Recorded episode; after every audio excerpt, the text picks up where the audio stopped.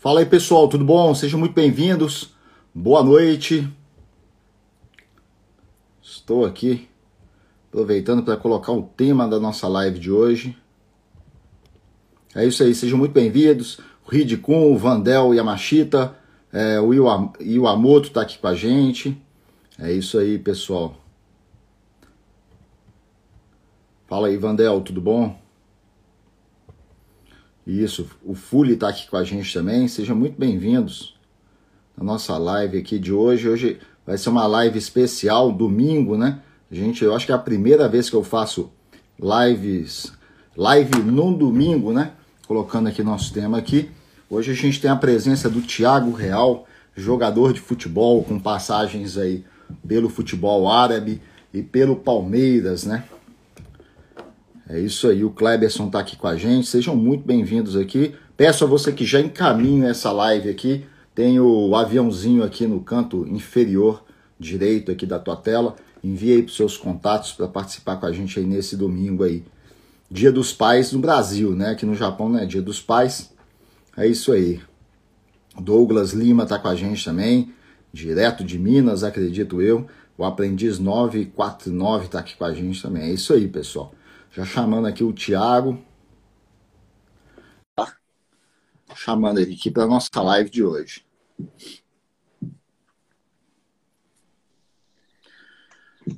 Olá, Thiago, tudo bom? Olá, Marcelo, tudo bem? Boa noite aí para você. Bom Obrigado dia para mim. Bom dia aí, tudo bom?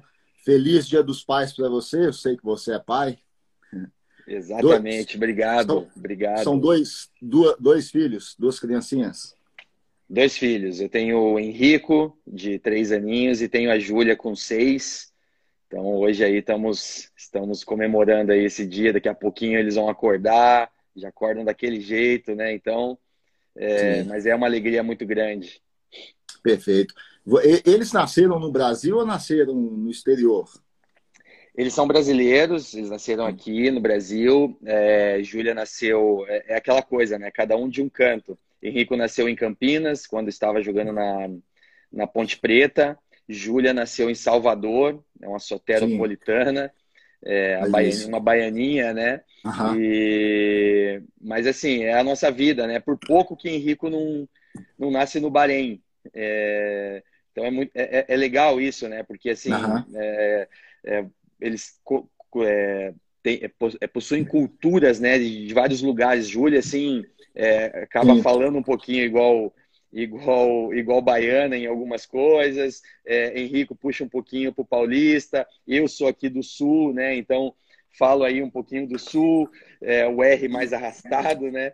É, então isso é muito legal, né? É, é, identificar essas coisas aí na, na vida dos atletas, né? através dos filhos. Isso é muito legal. Sim. Exato. Ô, ô, ô, Tiago, você começou a sua carreira no Curitiba, né?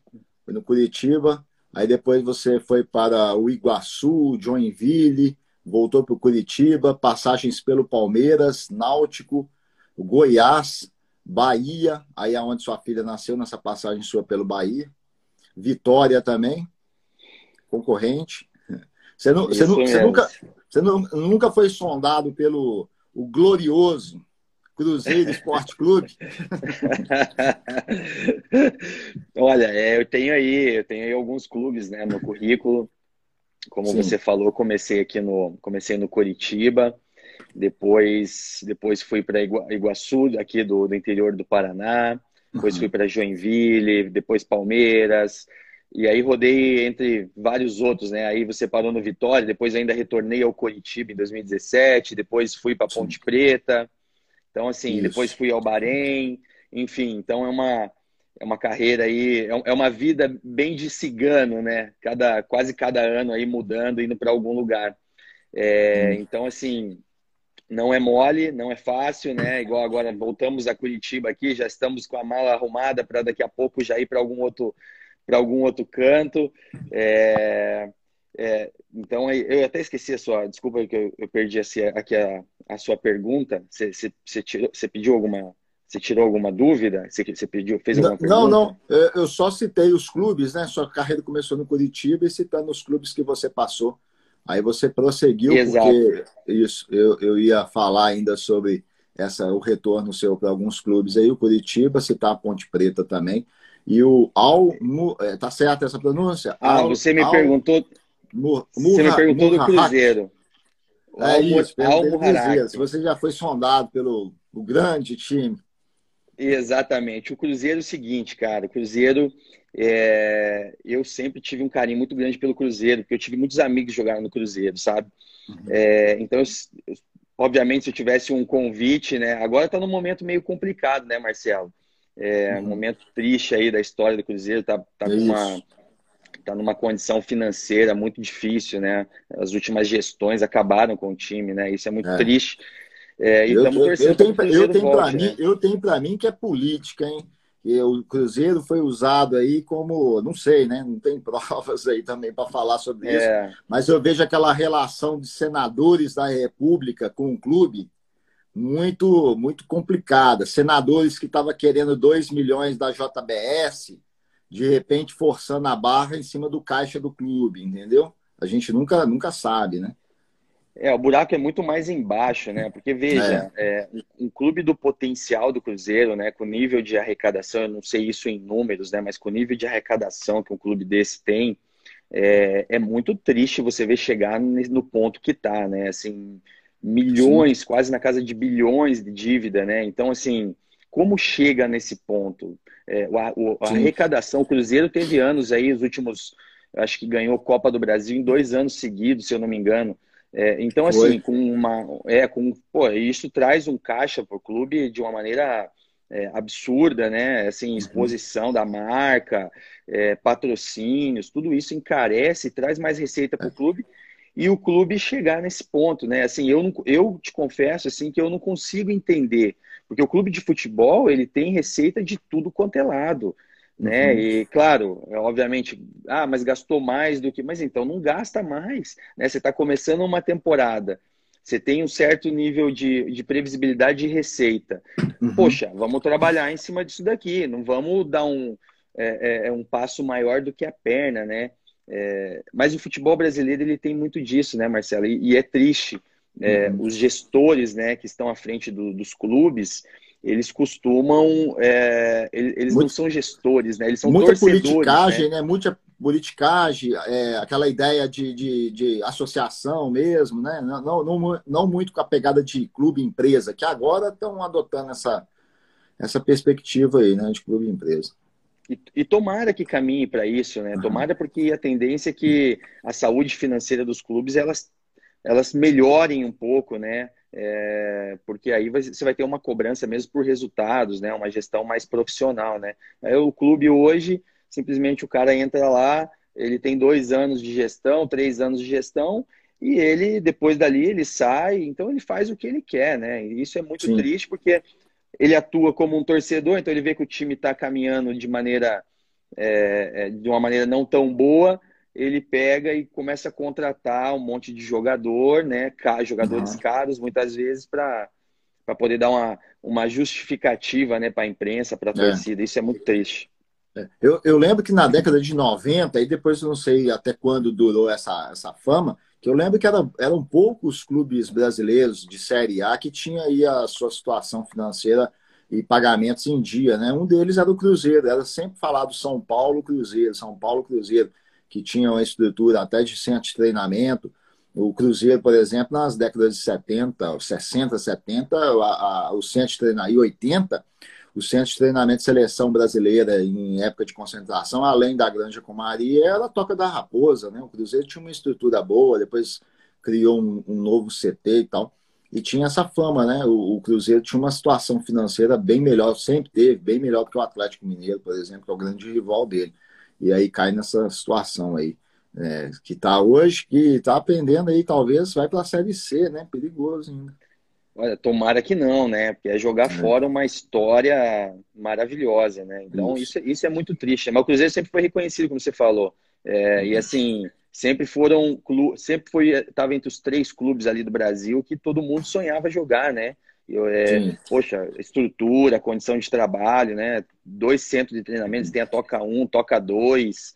É, então, assim, é, é, é, triste, Mas muitas vezes o clube ele tem que passar por esse choque, às vezes, para tentar voltar de uma maneira melhor. Nós temos exemplo aí do Palmeiras, né? O Palmeiras chegou a bater na Série B também, já voltou em seguida e depois cresceu e hoje é uma potência muito grande, né? Consolidado financeiramente. Então, torcer para que aconteça isso com o Cruzeiro. Ô, ô Tiago, deixa eu fazer uma pergunta ainda dentro desse campo, mas eu quero avançar aí para coisas relacionadas aí à sua carreira, só porque a gente entrou isso, nisso aí, me vem à memória aqui um, uma situação. O Atlético Mineiro, se não me engano, hoje ele é um dos clubes mais endividados do país aí, né? Ele tem uma dívida que passa de bilhão já, um, um bi e duzentos, né? Milhões em dívida. E ele tem aí grandes mecenas, né? É o pessoal do BMG, que inclusive essa semana eu fiz uma live com o Clive Botelho, que é consultor do BMG, e até o pessoal da MRV, né? O, o Rubens Menin, que é o CEO da, da, é o grande mecenas do Clube Atlético Mineiro. O que, que leva, cara?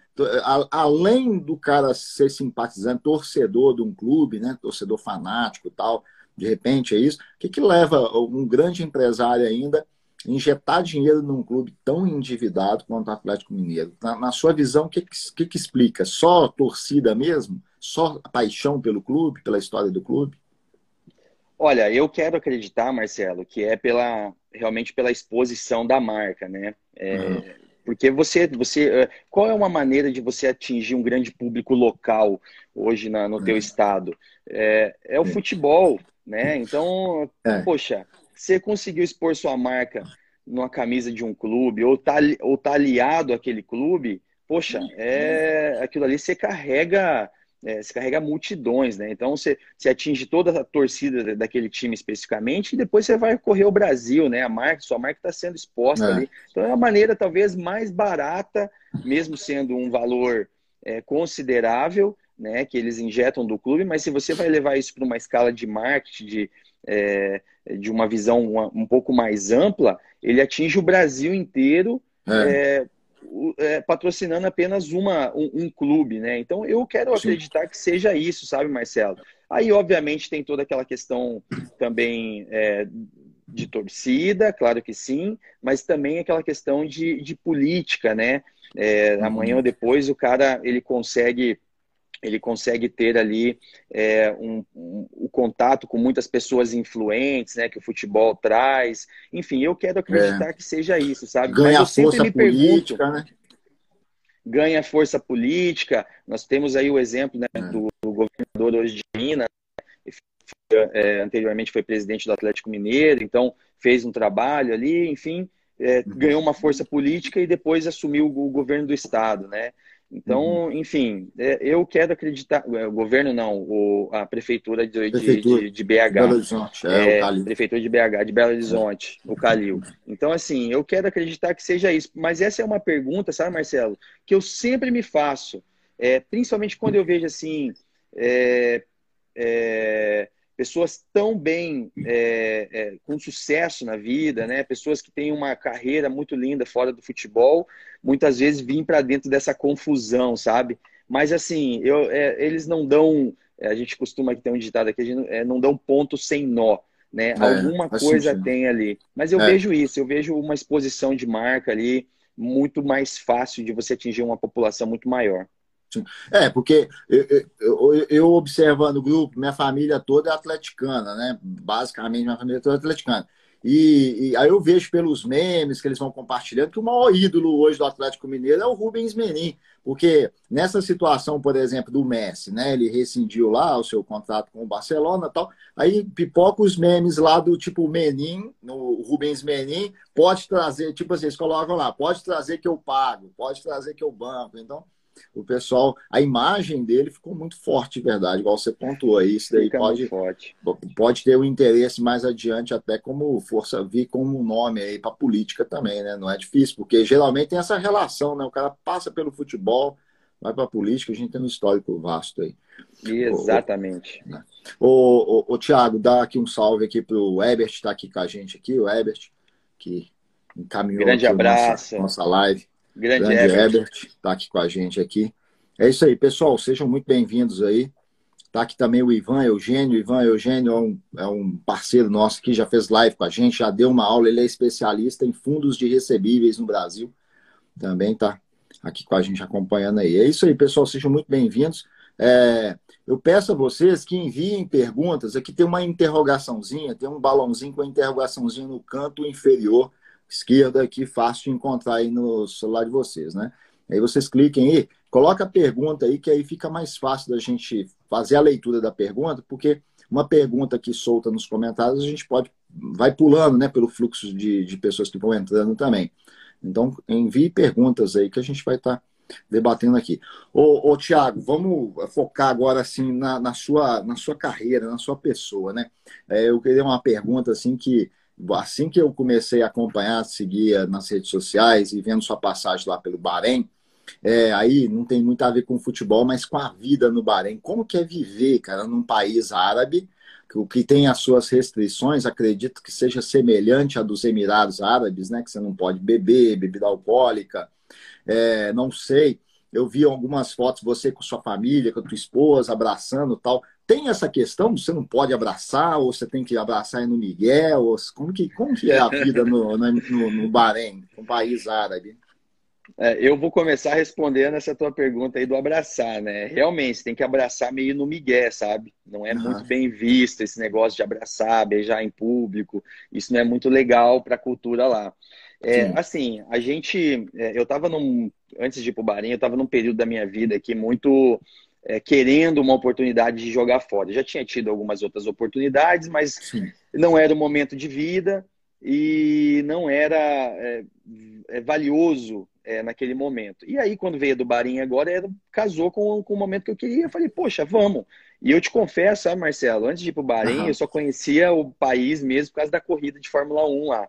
Só. Ah. Não sabia nada. E aí, o um treinador brasileiro me ligou, na época, ele estava lá, o Marcos Paquetá. Ele falou: Ó, vem para cá, o país é assim, assim, assado e tal. Eu falei: Poxa, vamos lá, vamos, vamos ver. Fui preparado, obviamente, para um impacto cultural, né, um impacto uhum é, da maneira de viver.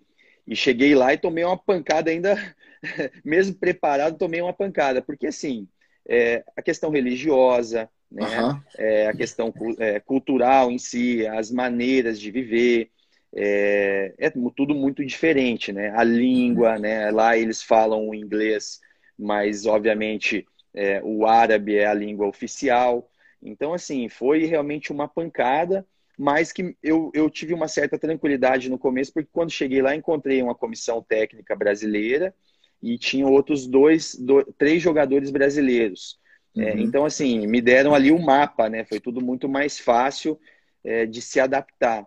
Mas assim, a vida no país ela é muito boa, Marcelo. Ela é muito boa. É. é questão de o, segurança. O Bahrein, é, o Bahrein seria equivalente mais ou menos aí a algum Emirado, tipo Dubai e, e Abu Dhabi. Exatamente. Catar, por exemplo. Não é Emirado, mas é Catar eu costumo falar que ele é equivalente a Dubai, sabe? Porque Dubai. o país todo, é, o Bahrein todo, ele tem 2 milhões de habitantes. Então ele, ele é muito, é um país muito pequenininho. Inclusive, Sim. quando você vai ver lá no mapa, lá depois se o pessoal quiser ir conferir onde é que é o Bahrein, você tem que aumentar bem ali o, o mapa, você tem que abrir bem, porque ele é, um, é uma ilhazinha, sabe? Ele é, na verdade, ele é uma junção de ilhas, é, ilhas minúsculas, é, são 37 ilhas no país todo.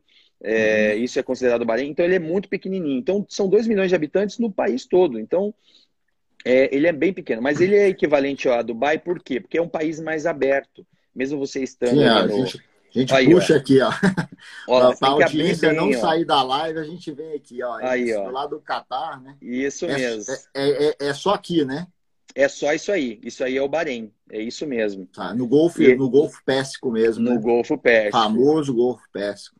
Exatamente. É, quando eu falo que ele é equivalente a Dubai, é uhum. equivalente no quesito é, cultural, no quesito de estar um país um pouco mais aberto a estrangeiros, uhum. as, as mane a maneira de viver é uma maneira um pouco mais leve. Obviamente tem a introdução ali e, e, a questão cultural e religiosa, mas é um país que está acostumado com estrangeiro. Então você vive muito bem. A gente morava numa ilha chamada é, Amoage, onde a ilha uhum. ela é especificamente ali para estrangeiro. Então você consegue ter uma vida normal, né? Não precisa é, ter tanto impacto ali da, da, da cultura local. É, mas assim, país lindíssimo, muito bonito, tem a, as belezas naturais, né? E eles, e eles realmente eles montam essas belezas naturais, porque eles não, não, é, não existe. Originalmente, tanto... não era? Né? Originalmente, né? exatamente. Então, tem, tem essa pegada dos países árabes de entender que as reservas de petróleo elas são finitas e eles começaram a dar esse viés mais é, turismo, né? Entrar na vocação do turismo.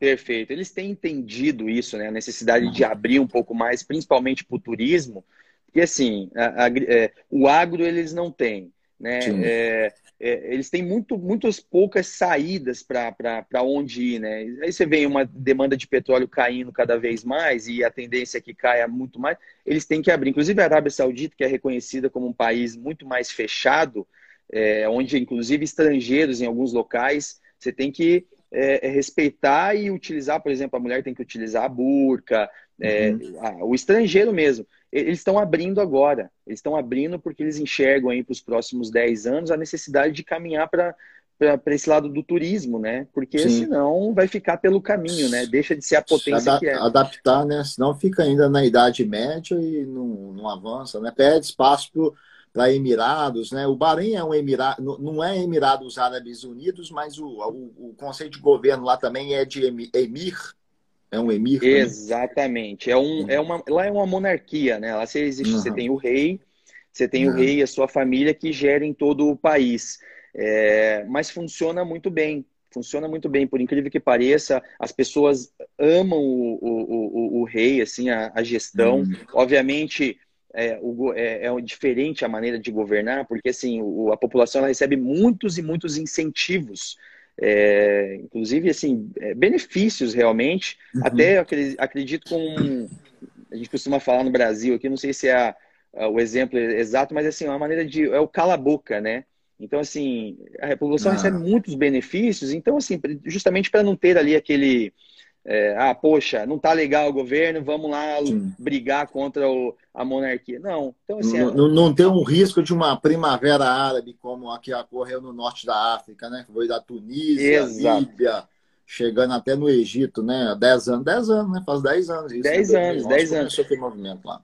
Exatamente. É. Então ali o Bahrein, ele tá. Ele, Aí, ele live aqui também é cultura, né, ô, Tiago? A live aqui também é cultura e história. Tá vendo? Falamos de tudo, é isso mesmo. É. Então, então, assim, é, as coisas funcionam muito bem. É. E aí você vai para como eu estava te falando, o quão gostoso é viver no país. Você tem ali a segurança, assim, tranquila, assim, sabe? Você vive de uma maneira muito legal, que deveria ser o normal aqui, aqui para o Brasil, né? Você está aí no Japão, você tem também um, um pouco de segurança, né? Não, você vive de uma maneira legal. Aí, aqui, no, é, aqui também não é, tem comparação. Aqui você é saca um dinheiro no, no loja de conveniência, sai contando dinheiro na rua aí, três, quatro, qualquer horário da, manhã, da madrugada, não tem problema.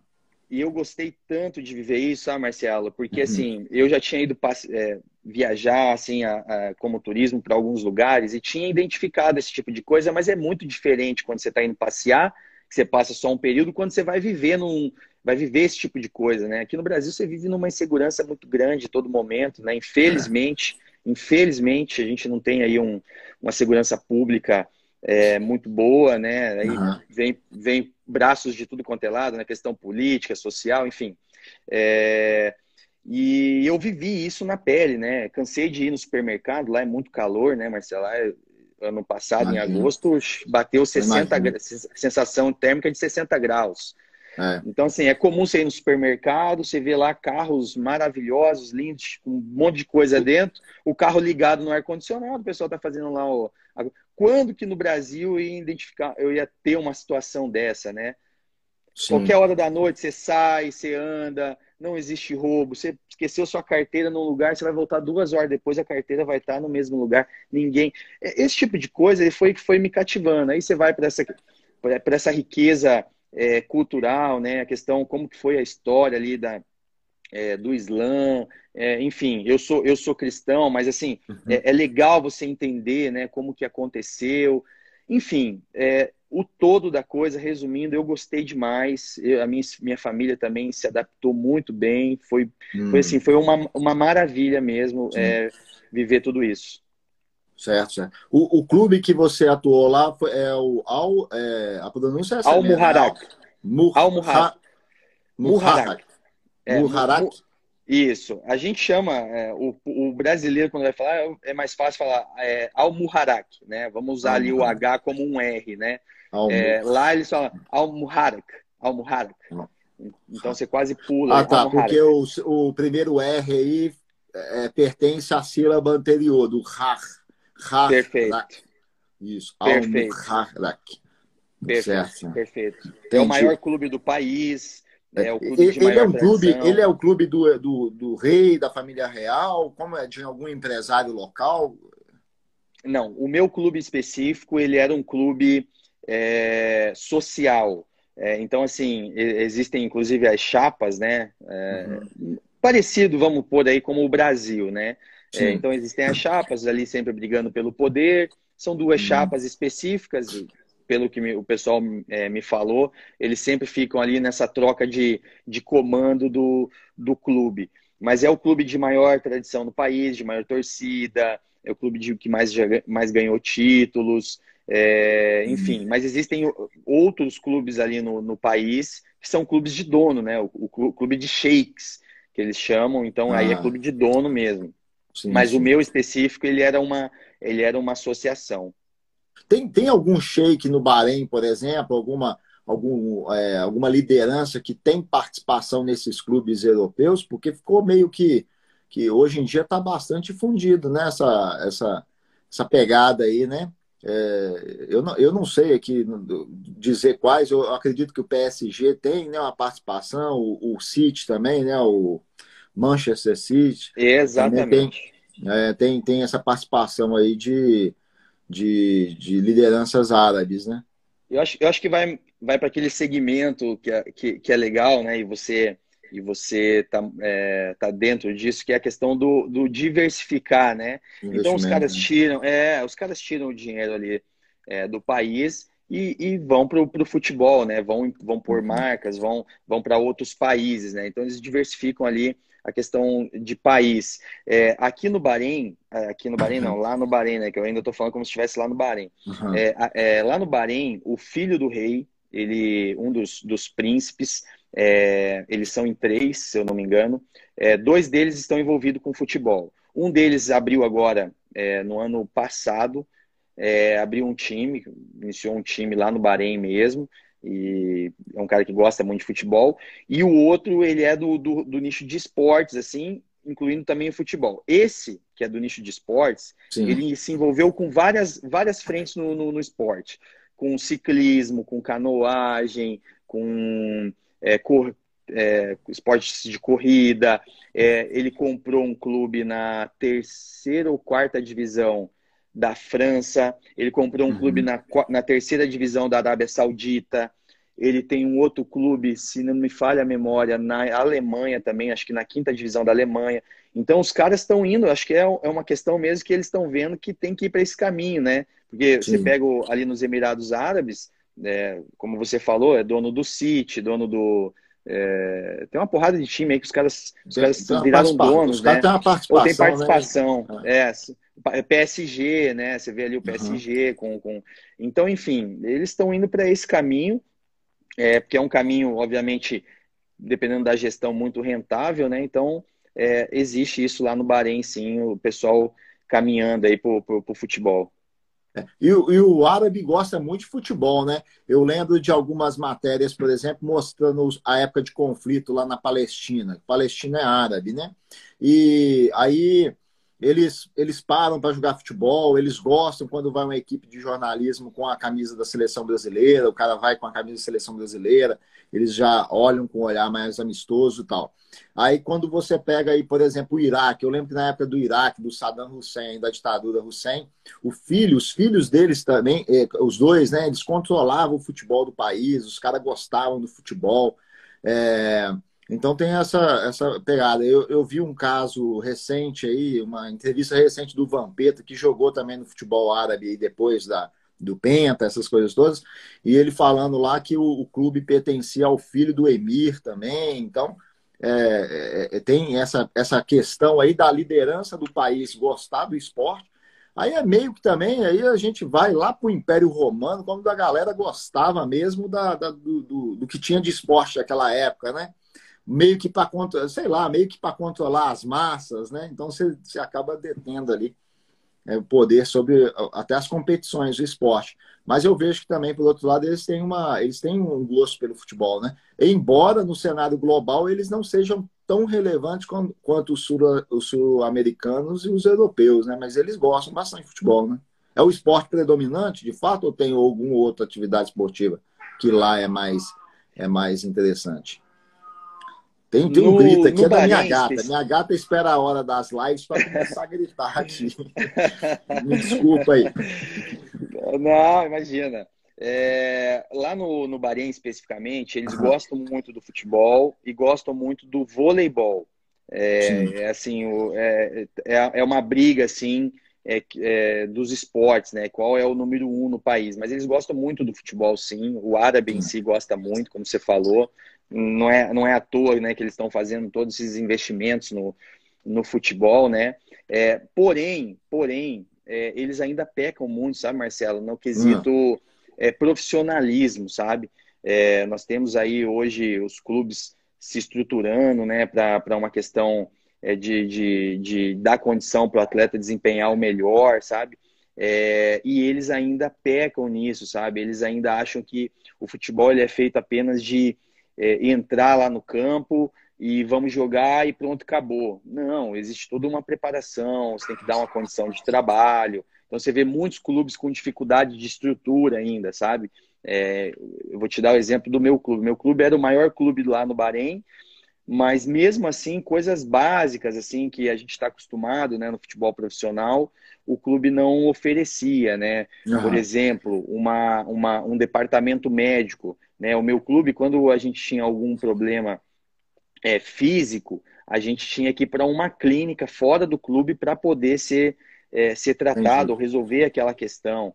É, mas, mas arcado pelo o custo arcado pelo clube ou, ou por conta do atleta? Pelo clube. Não, pelo, pelo clube. clube. é, pelo ah, tá. clube, mas assim. Mas, mas coisa... você está falando que não tinha essa, essa conexão rápida com, com, com um centro médico ligado ao clube, né? Que entende melhor Exatamente. o, o problema, o contexto do, do atleta. Né? Exatamente, que a, é, a gente está muito acostumado em você ter uma estrutura ali, um suporte do departamento médico dentro do próprio clube, né? Para que você não precise é, se deslocar, inclusive trabalhos de prevenção, né? Que é muito comum você ter hoje dentro de um clube profissional. É, então, isso você não tinha.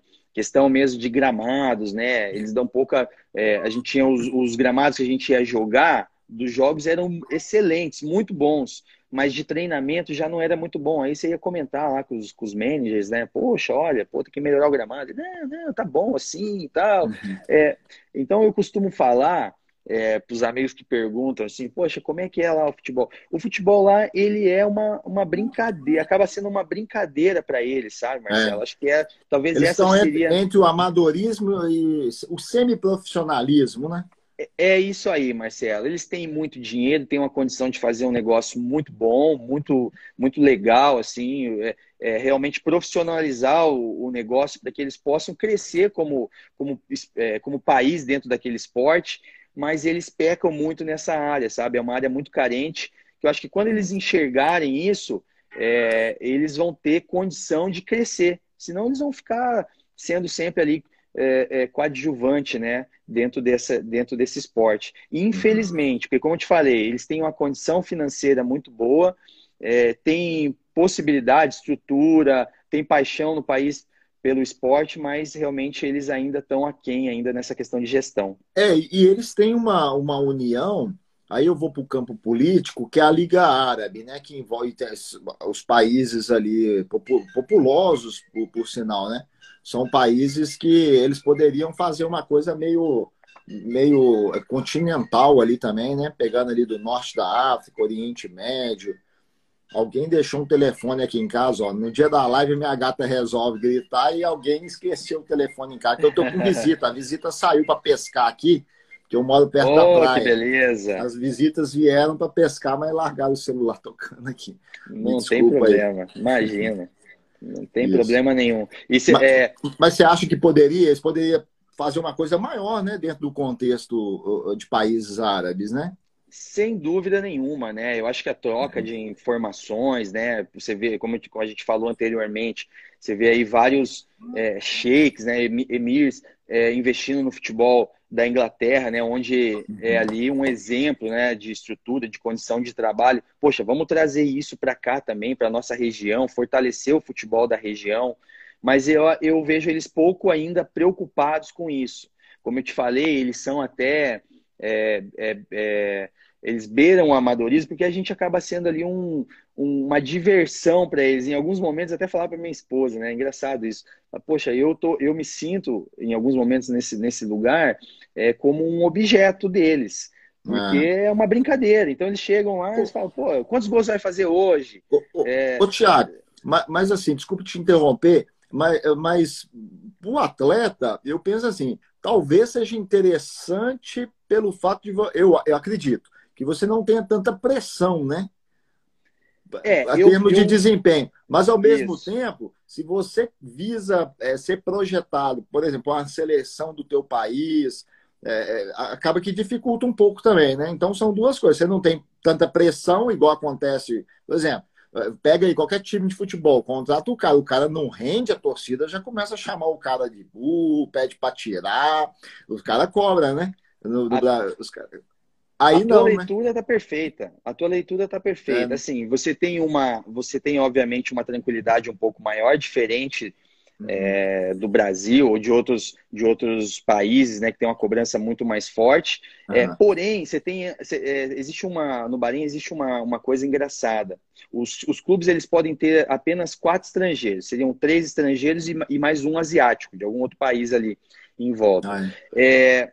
como o futebol ele ainda ele não é ele não é tão desenvolvido, é, a formação do jogador lá do, do, do local ela é uma formação com um déficit muito grande. Então, uhum. assim, a qualidade do futebol ela é um pouco abaixo do que a gente está acostumado. Sim. Sendo assim, o que, que eles, o que, que eles querem que, que, que é, o investimento maior ele é no estrangeiro, então é onde vai custar dinheiro maior para o clube. Uhum. Eles simplesmente eles querem que o estrangeiro decida as partidas. Então, assim, você não tem a, a cobrança por parte do, do, do clube, do, da torcida, é, imprensa, etc. Mas você tem uma cobrança interna por você ser o estrangeiro e ter que fazer a diferença no clube. É, é, uma coisa engraçada e muito comum aqui no mundo árabe, porque geralmente é o, o investimento maior do clube. Então eles acham que realmente você tem que, mesmo sendo um esporte coletivo, é uma coisa engraçada, né?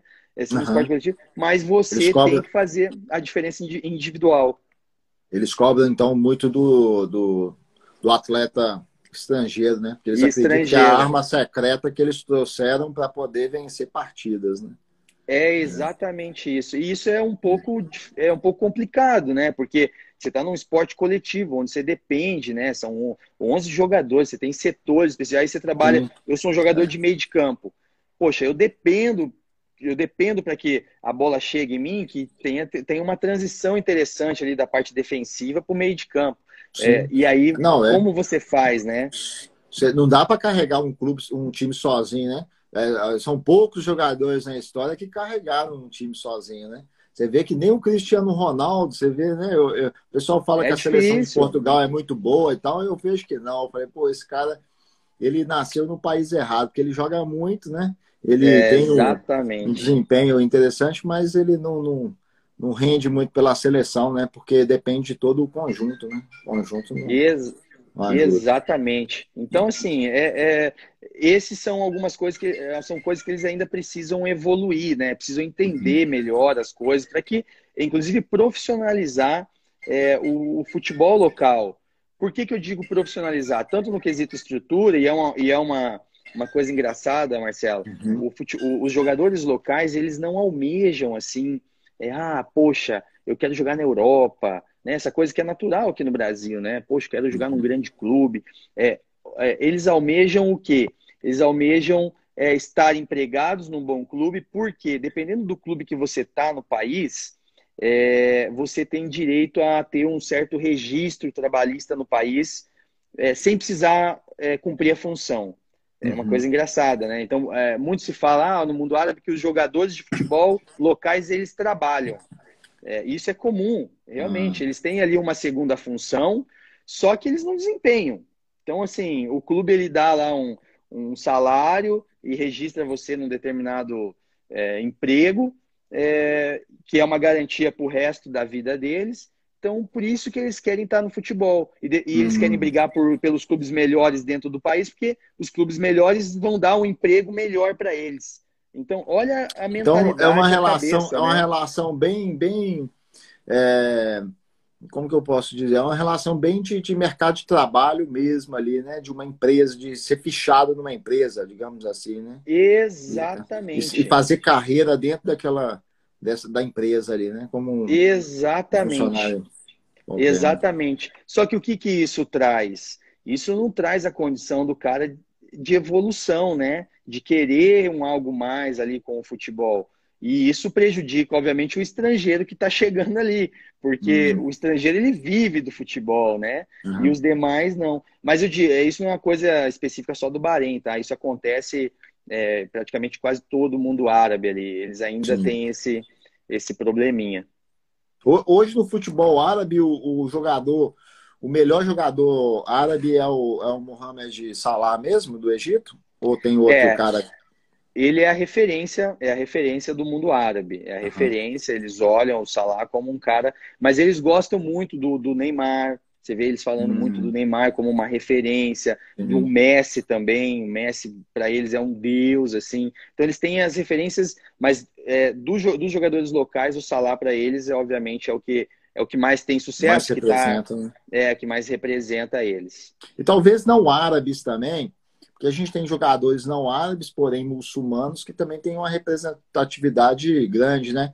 Igual o lateral francês lá, o Paul é, Pogba, né? Que é. Pô, isso, é, Pogba. É é. Tem, é, temos o francês também, o, o Benzema. É, o Benzema ainda é árabe, né? Porque ele, ele é argelino, né? Argelino isso, é verdade. Ele só se naturalizou francês, é isso mesmo. Isso, isso. É isso certo. mesmo. Certo. Ô, ô, ô, Thiago, dos clubes que você passou, assim, né? São vários clubes clubes aí com bastante representatividade, Palmeiras, por exemplo, né? Qual que você, assim, como profissional, como futebolista, qual que para você foi o mais significativo, assim, em termos de experiência, conquistas, é, eu, satisfação na carreira? Eu acho que, assim, é, e não tem como ser diferente, né? O Palmeiras, ele foi, sem dúvida, uma virada de chave da minha carreira, né? Porque ele me tira de uma condição de um jogador promissor, um jogador jovem para um jogador que vai consolidar no mercado brasileiro, né? Uhum. Então, assim, o, o, Palmeiras ele te dá essa projeção, assim como o Cruzeiro dá, como uhum. o Corinthians dá, o Flamengo dá. Né? Então, assim, é, hoje, inclusive, eu estou fazendo a live com você, são, é, eu já, é, meu vínculo com o Palmeiras terminou há cinco anos. Uhum. Então, uhum. eu ainda, as pessoas ainda me reconhecem, né? Ou vão falar de mim, ah, um, o Thiago que jogou no Palmeiras. Então, ele te dá essa essa virada na carreira, né? E não tem como ser diferente. É, então, o Palmeiras ele foi a, ali para mim o que a, de maior importância, aprendizado, porque é um clube de massa, é um Sim. clube que tem uma cobrança absurda. Eu faço um comparativo quando eu cheguei no Joinville, porque eu, eu saí do, eu fui para o Joinville emprestado pelo Curitiba e o Palmeiras me comprou direto do, do, do, do Curitiba, né? Sim. Eu estava emprestado e me comprou direto. Então eu, eu costumo fazer um, um exemplo de quando eu cheguei no Joinville, que tinham lá, com todo respeito, eu amo Joinville, pelo amor de Deus, mas tinham lá três, quatro, cinco jornalistas, né? Quando eu chego na apresentação no Palmeiras, tinha quase 100 dentro da sala. Quase 100 é, jornalistas. Então, cobertura, então, do, o foco é a muito cobertura, maior. o foco. Então, esse é o maior exemplo que eu posso dar da uhum. dimensão né, que é, é atuar num clube como esse. Então, ali, sem dúvida nenhuma, foi uma virada de chave é, na minha carreira e o que mais trouxe gratificação, né? O que mais trouxe, é, enfim, os benefícios para minha carreira, sem dúvida nenhuma. Sim. Você, você se vê, hoje você está com 32 anos, né? É, mas você se vê terminando a carreira como jogador, seguindo ainda dentro do contexto do futebol, como treinador, como é, participante de uma comissão técnica, você tem essa pretensão ou, ou, ou não? Os seus planos são outros? Que a gente vai entrar Olha, ainda nos seus negócios aí. Olha, Marcelo, eu vou ser bem sincero com você. Hoje, hoje, o Thiago não tem interesse em seguir no futebol, tá? Pós, uhum. pós carreira, não tenho mesmo. É, é uma vida muito desgastante, é uma vida que você paga um preço muito alto, sabe? Igual é... você falou, meio cigano, meio nômade, né? Também, né? Exatamente. Ainda mais que você tem filhos mão... pequenos, né? Filho pequeno, é, correria, toda hora é, mudança, é, você está se adaptando a um lugar, daqui a pouco você muda. É, isso, é, isso é terrível. Você abre mão da tua família, dos teus amigos no Brasil, é, ou em determinado lugar onde você fosse viver de uma maneira mais fixa, né? Então, assim, o preço que, que se paga é muito alto. E eu não me vejo no pós-futebol continuando com essa vida, sabe? Eu gostaria de ter, porque isso é a minha realidade desde os dos 19 anos. E, então, eu, eu gostaria, sim, de, de fazer alguma outra coisa da vida. É, mas eu não posso ser também hipócrita, e amanhã ou depois os caras vão me ver aí no, fazendo alguma coisa no futebol, de que ah, nunca vou fazer. É, pode não ser é a sua pretensão, mas você não tá é a minha aberto, pretensão, né? exatamente. Mas não é minha surge pretensão. uma oportunidade. Surge uma, uma oportunidade legal, com uma situação bacana.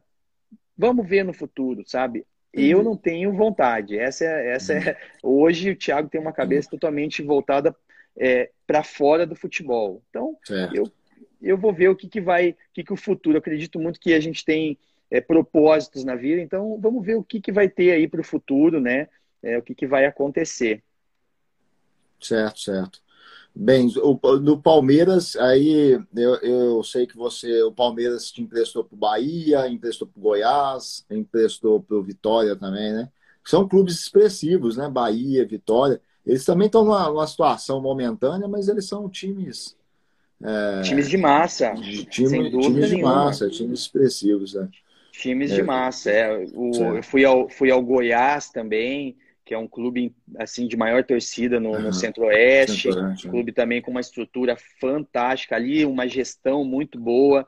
Felizmente é um clube que assim é, ele, é, ele é aquele tipo de clube, sabe, Marcelo? É, o Goiás que é o, é o uhum. clube exemplo, assim, porque ele não dá um passo maior do que a perna. Ele não. arrisca cair, ele arrisca cair para a Série B, sabe? Se manter ele na Série B, daqui a pouco ele vai na A, sobe, briga de novo, tal, daqui a pouco cai e tal mas ele não dá um passo maior do que a perna, diferente dos demais clubes. Então ele tem assim uma estrutura muito boa, é um clube que dá toda a condição de trabalho, não tem é, problema de atraso salarial, essas coisas, uhum. e eles vão naquele tamanho deles, que era o que tava, a gente está falando no começo da live, né? Sim. né? É, os gestores ali são gestores que, que é, geralmente ficam ali entre sempre as mesmas chapas, então eles têm uma linha de trabalho muito bem estabelecida. É. Então, uhum. eles não eles não dão um passo maior que a perna. Eles vão fazendo do jeito que dá, mas é um clube totalmente é, estável, um clube muito legal de se trabalhar. Então, eu trabalhei com alguns clubes aí que o Palmeiras me emprestou, alguns clubes legais pra caramba. Na semana retrasada, eu tive a oportunidade de conversar também com o Josué, né? O Josué ele teve uma tempo, passou por é, uns sete anos, né? Uns sete anos que ele ficou no Goiás também e atualmente está morando lá em Goiânia por conta desse vínculo que ele criou aí com criou. o Goiás. Né? É, exatamente. Ô, ô, ô, ô Thiago, é, só para gente, a gente avançar, assim, né? Você começa a sua carreira, então, no Curitiba em 2005, 16 anos. Você tem uma perspectiva ainda de quanto tempo mais? É, tem alguma pergunta aqui, é, se não me engano, do Bruno Cruz, tá? É, que ele pergunta aqui, Tiago, estaria vindo para o Paysandu? É, então, eu, eu quando retornei, eu retornei há pouco tempo, tenho é, 15 dias, 17 dias que eu estou aqui no Brasil, que eu retornei lá do Bahrein, é, e alguns clubes têm perguntado, né? Poxa, Thiago, e aí, você está disponível para o Brasil e tal? O que, que, você acha? E aí alguns clubes procurando, inclusive um deles o Paysandu, é, e muita gente essa semana tem me perguntado, acho que o meu nome ventilou lá alguma coisa. Uhum. Até existe um certo contato com, com os meus empresários, mas é, não tem nada certo. É, eu tô eu tô no momento de realmente de transição. Eu tinha várias coisas acumuladas no, de cunho pessoal que eu estou resolvendo. Uhum. E estamos esperando uma nova oportunidade fora do país. Essa ah, é tá. a nova. É, mas, essa é... mas sua, sua vontade é fora do país. Essa é a minha vontade. Mas é aquela coisa, né, Marcelo? Mas é, época da pandemia, você não acha que pode também dar uma eles estão muito enjoados, né? Aqui no Japão, por Exatamente. Estão muito Exatamente. enjoados na pandemia. Inclu inclusive, eu tive, tive agora, recentemente, uma, é, um rapaz veio me perguntar, um empresário me perguntar se eu tinha interesse em jogar em Israel. é, um contrato um contrato bem interessante. Obviamente é um mercado paralelo, né? Não é ali o assim se você era Bahrein, ídolo lá no Bahrein, eles vão te é, odiar se você aceitar. É, então, veja só, né? É, eu falei, olha, eu eu tô disponível, sim. E ele me perguntou, né? E você já vacinou? Então, olha que, que interessante, é. interessante, né? Eles colocando isso como um, um diferencial, né? Uma condição para você ir. Então, é, enfim, é, essa é a minha ideia. Esperar agora, a gente está pipocando algumas coisas aí de fora do país, mas assim, se nas próximas 10, 12 dias nada, não cravarmos nada fora, aí eu vou, vou voltar a olhar para o mercado interno aqui. Mas por enquanto, aí, respondendo a Bruna do, a pergunta do Bruno aí, por enquanto ainda não, Bruno. Parece que existe um contato aí com, com, com os meus empresários, mas não caminhou nada ainda não. Certo. Ó, o Alan Ferreira, que é advogado, ele, ele coloca aqui, o Thiago tocou um ponto crucial, o futebol é profissional dentro de campo. Extra-campo sofre bastante com gestões amadoras, apaixonadas e políticas. E o César, é César, César, César PCL aqui, Thiago Real, uma excelente pessoa. E o pessoal, meu irmão, saudade. E tem uma, algumas manifestações mais para cima aí do pessoal que acredita que é do Bahrein, né? Mandando mensagem pode os nomes, os nomes, os nomes árabes aí entraram na live aí, deixaram saudações para você aqui também. É. Legal, um abraço para todos aí que, que interagiram aí. Sim. Ô, ô, ô Thiago, então você está nessa né, é, prospectando ainda clubes. Não, eu espero que dê certo aí, sobretudo fora do país, né? Porque é a tua, tua vontade, né? E talvez seja, seja interessante também, porque o futebol israelense também acredito eu que seja um futebol como o árabe, ainda meio semi-profissional, semi né? Um futebol Exatamente. Então. Exatamente. É, eu estava num mercado paralelo, né, Marcelo? Eu tava, uhum. O Bahrein ele ainda é um mercado um pouco ainda amador, né? É, então, assim, não adianta eu achar que eu vou sair do Bahrein e vou jogar lá na, na, na Inglaterra, né? Isso, uhum. isso não. Então, o meu mercado hoje, eu estou com 32 anos, é, a minha ideia, eu tenho como número-chave na minha cabeça, jogar até os 35. Então, são mais uhum. três temporadas. Então, assim, eu, eu, eu já... Eu, eu sou bem é, realizado com a minha carreira até aqui e, e eu estou agora em busca realmente de de, de viver uma cultura legal, é, sabe? Melhorar cada vez mais o meu inglês, é, dar uma condição de vida para os meus filhos, uma experiência que acho que lá na frente vai ser fantástico para eles. Poxa, morei no Bahrein, amanhã morei em, ah, já morei em Israel, já morei lá, morei cá. Acho que isso é muito bacana, sabe? Sim. Sim, sim com certeza. É, no, no, em Israel tem o clube, cidade, qual que seria? Poxa, aí você aí, aí me complicou, viu, Marcelo? Porque eu, o rapaz até me falou o nome, eu, vou, eu teria que olhar aqui no. abrir o WhatsApp aqui para ah, me tá. falar, é, para eu, eu poder falar. Sim, mas, sim, é, mas Israel é um, é, uma, é, é, um lugar assim que, que me agrada, sabe? Questão histórica, o país é um país bem desenvolvido, é, então me é. agradaria bastante. Então, esse, esse é, é mais do que a carreira em si é, eu, o que eu busco hoje é exatamente isso: é viver num lugar bacana, um lugar onde vai dar uma condição de vida legal, de ensino, segurança. É isso que hoje está pesando está pesando para mim, para eu poder escolher fora um clube aí fora do país, né? Eu vou te dar um exemplo. Eu recebi uma proposta recentemente da Índia, é, proposta muito boa financeiramente, muito uhum. boa, mas eu não me vejo com a minha família vivendo na Índia. Na Índia é mais complicado, né? Mais complicado, é, né? Questão mais de segurança também. Exatamente. Aí a gente não pode deixar de tocar. Eu falo isso assim porque, por exemplo, eu tenho filhos. Meus filhos gostam de viajar, assim, sair, viajar. Minha filha está viajando, por uhum. exemplo, tal. É, eu sempre fico muito preocupado com esses países que tem algumas estatísticas que você não fica muito confortável. Na Índia, alta taxa de, de estupro, por exemplo, crime Perfeito. sexual. Então você fica meio assim preocupado com esse tipo de, de países aí, né? Aí você Perfeito. tem família também tem que ter essa preocupação, né? É, você tem alguns problemas, ponto. é, você tem alguns problemas na Índia, né? Que se a gente for pontuar aqui, são, são vários outros também, né? Você tem aí uhum. a questão de saneamento básico, né? 80%, 80 e pouco por cento da população não tem saneamento. É, enfim, é, são coisas que, que, que, são muito difíceis, então que eu não, não me enxergo, né? Assim, vivendo com a minha família no, no na Índia. Então, é, é como eu estou te falando, se eu levasse a questão financeira apenas à frente, valia muito a pena. Opa, estou indo para a Índia, mas não é isso, né? Eu estou buscando ah, algo né? diferente. É, Então, então a enfim, equação tem que fechar, né? Finança, tem que fechar. bem-estar da família.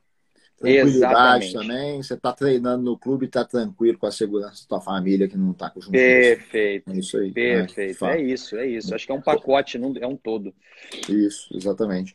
Ô, Tiago, vamos falar sobre investimentos. Você, você, começando a carreira em 2005, você já teve essa visão de, de buscar dar uma destinação para o teu capital, para o dinheiro que você recebia, fazer investimentos? Que tipo de, de se você pudesse assim, dar uma falada aqui com nossa audiência, que tipo de investimento que você buscava ou que depois você veio aprimorando também? Olha, é, Marcelo, eu vim de uma, de uma família, né, é, de classe média baixa. É, hum. Então, assim, a gente sempre teve, assim, uma eu, eu pensei que você ia falar, assim, que você veio de uma família de classe média alta. Porque você, é... fala, você fala muito bem, você é, articula é, muito bem, né? Então, não, não desfazendo, mas a sim, gente sabe, acompanha o futebol brasileiro a gente sabe da, da, da, da, deficiência na comunicação dos jogadores que vêm de uma origem mais, mais simples, né? Perfeito, perfeito. É diferente o meu caso, né? Uhum. Ele é muito igual é, ao que acontece aí com 90, 95% dos jogadores de futebol hoje no Brasil, né? Então eu vim de uma, de uma classe média baixa. Então a gente sempre teve ali uma condição de vida é, simples, é, e isso, obviamente, você vai é, você vai enxergando que você tem com o futebol uma condição de crescer, né? De dar uma condição melhor para você mesmo e para a tua família, né? E, e, isso sempre bateu muito forte comigo. Falar, poxa, o futebol é a minha paixão, mas é uma condição que eu tenho também de mudar uma história da minha família, mudar a uhum. história é, da manhã depois dos meus filhos, né? Vai me dar. E isso foi cada vez mais aflorando, é uma coisa que já veio comigo lá de trás. E aí eu conheci minha esposa, é, e aí a minha esposa me deu uma vez um livro é, chamado Casais Inteligentes Enriquecem Juntos. É um, é um livro bem famoso do, aqui Gustavo no Brasil. Cerbasi, né? Gustavo do Gustavo Cerbasi, é. exatamente, do Gustavo Cerbasi. E eu comecei a ler aquele livro ali, eu falei, poxa, a matemática ela é interessante, ela, ela funciona realmente. E eu fui cada vez mais me aprofundando, né? Poxa, como é que eu posso? Então, assim, comecei a ser mais econômico, etc e tal, e vai, vai. E aí, daqui a pouco, você começa a ganhar um dinheiro um pouco maior. Uhum. E você começa a identificar, dentro do, do, do teu núcleo ali, do, dentro do vestiário, jogadores com uma condição muito boa de vida, é, que o futebol deu aquilo para eles e jogadores que tiveram a oportunidade de ter uma condição muito boa e que não tinham porque fizeram muita coisa errada. E eu sempre fui muito observador, né? E, hum. e olhava esses caras mais velhos, assim, quando estava começando, eu falei, caramba, eu quero seguir esse exemplo aqui. O que, que esse cara fez? Então, o que eu podia chegar perto dos caras que tinham uma condição muito boa e, e usufruir ali das informações, né, do, da, da vivência deles, eu fazia. E, e que eu às falei, vezes não eram os caras que ganhavam mais, né? Às vezes não necessariamente. Cara, você pega cara aí que teve, teve um destaque no futebol e depois aí eu já vi várias matérias como que os caras estão na miséria, né? Ou morando de favor na casa de, de pais, ou dependendo de um outro amigo do futebol também para viver, né? Exatamente. Nós temos um exemplo que é, ele é muito forte aqui no país, né? Inclusive, assim, é, é triste, que é o Miller. Né? O Miller, uhum. anos 90, era, é. era talvez um dos maiores, um dos brasileiros que mais ganhavam no, com o futebol, né? E, e hoje estava até pouco tempo atrás vivendo de favor, né? Então, assim, o que, que foi é. feito de errado, né? É, e isso sempre me chamou a atenção, sabe, Marcelo? Eu falei, poxa, não, eu preciso. Então, eu comecei a, a aprofundar um pouquinho mais com investimentos. É, primeiro, obviamente, em, como salvar o dinheiro, né? Para depois uhum. pensar em como investir. E eu fui gostando disso e vendo que era, era, era necessário, né? Porque a gente tem uma carreira muito curta, né? E os jogadores mais velhos sempre me falavam isso. Falavam, poxa, Thiago, nós temos lá 10 anos, 12 anos de carreira, depois acabou. Acabou. É. O que você conseguiu juntar de patrimônio para você se preparar para uma nova função depois vai ser fundamental para isso. Agora, se você termina a carreira numa condição, infelizmente, ruim, como é que vai ser? né? Até você se realocar. Me corrija se eu estiver errado. Você fala 10, 12 anos, né? Você pega o sujeito aí, 20 anos, começa a despontar, 32 anos, tal, 35, 10, 15 anos, né? É, só que dentro desse, desse horizonte de tempo aí, vamos até levar um pouco mais, 20 anos, é uma carreira de 20 anos. O cara começou com 18, vai até os 38 anos aí, 37, 38 jogando. Ainda dentro desses 20, que é, que é curto na comparação com demais carreiras, é curto, 20 anos, só que dentro dos 20 anos, vai ter aí o núcleo de tempo que é onde que ele vai ganhar mais dinheiro. E depois também não vai ser os 20 anos é, constante, né? Vai ter vai ter um tempo ainda reduzido onde ele vai pegar uma temporada num grande clube ou num clube que paga ele mais e aí ele ele tem que Exatamente. Exatamente. Então ele, ele fica muito limitado, né? Ele também não pode nem, nem considerar que vai ter uma progressão salarial, né? Não é, não é garantido isso, né? a tua leitura ela é perfeita, né? Se você pega outros segmentos da sociedade, outras profissões, a tendência é que com o passar do tempo ele vai progredindo ali o teu, uhum. o teu ganho, o teu salário. No futebol ele não tem isso, ele é uma alternância a todo momento, né? Não é, não é a, a vida do futebol, ele não é o Neymar, não é o Messi, é. né? Isso aí são pontos fora da curva. São as exceções, é, né? As exceções. Você pega jogadores médios hoje no Brasil, você tem ali um, uma média de 6 a 7 anos apenas, que o cara vai ter uns salários salários é, bons, assim, salários uhum. interessantes, uhum. que, que aquilo ali vai fazer diferença para a vida do cara. Os demais anos. Né? Exatamente, os demais anos são anos que o cara vai estar tá remando ali, que vai estar tá com contratos um pouco menores, é, que não vai e que conseguir... às vezes, ô Thiago, ele já construiu um padrão de vida elevadíssimo, né? Então, Esse vamos é imaginar, é nos anos finais da carreira dele, ele está ganhando um salário talvez menor e, e ele não está guardando nada, porque ele já veio elevando um padrão de vida, né? Esse é o grande segredo, Marcelo. Esse é o grande segredo. Os atletas, infelizmente, aqui no Brasil, e, e aí a gente já vem lá atrás, uma questão cultural, questão educacional, enfim. É, você pensa um, um menino de 20 anos ele sai, Marcelo, de mil reais que ele ganhava na categoria de base, ele faz dois jogos no profissional, daqui a pouco o clube renova com ele por 100 mil reais. Assim, Sim. de uma semana para outra. Esse cara, ele, ele fica pirado, ele fala, poxa, eu Psicologicamente ele endoida, né? Ele, ele começa endoida. a se lambuzar, né? Tem até o ditado, esqueci o ditado, minha mãe falava bastante, quem, é, quem, é, quem não come doce, alguma coisa que quando pega mel se lambuza, é se lambuza.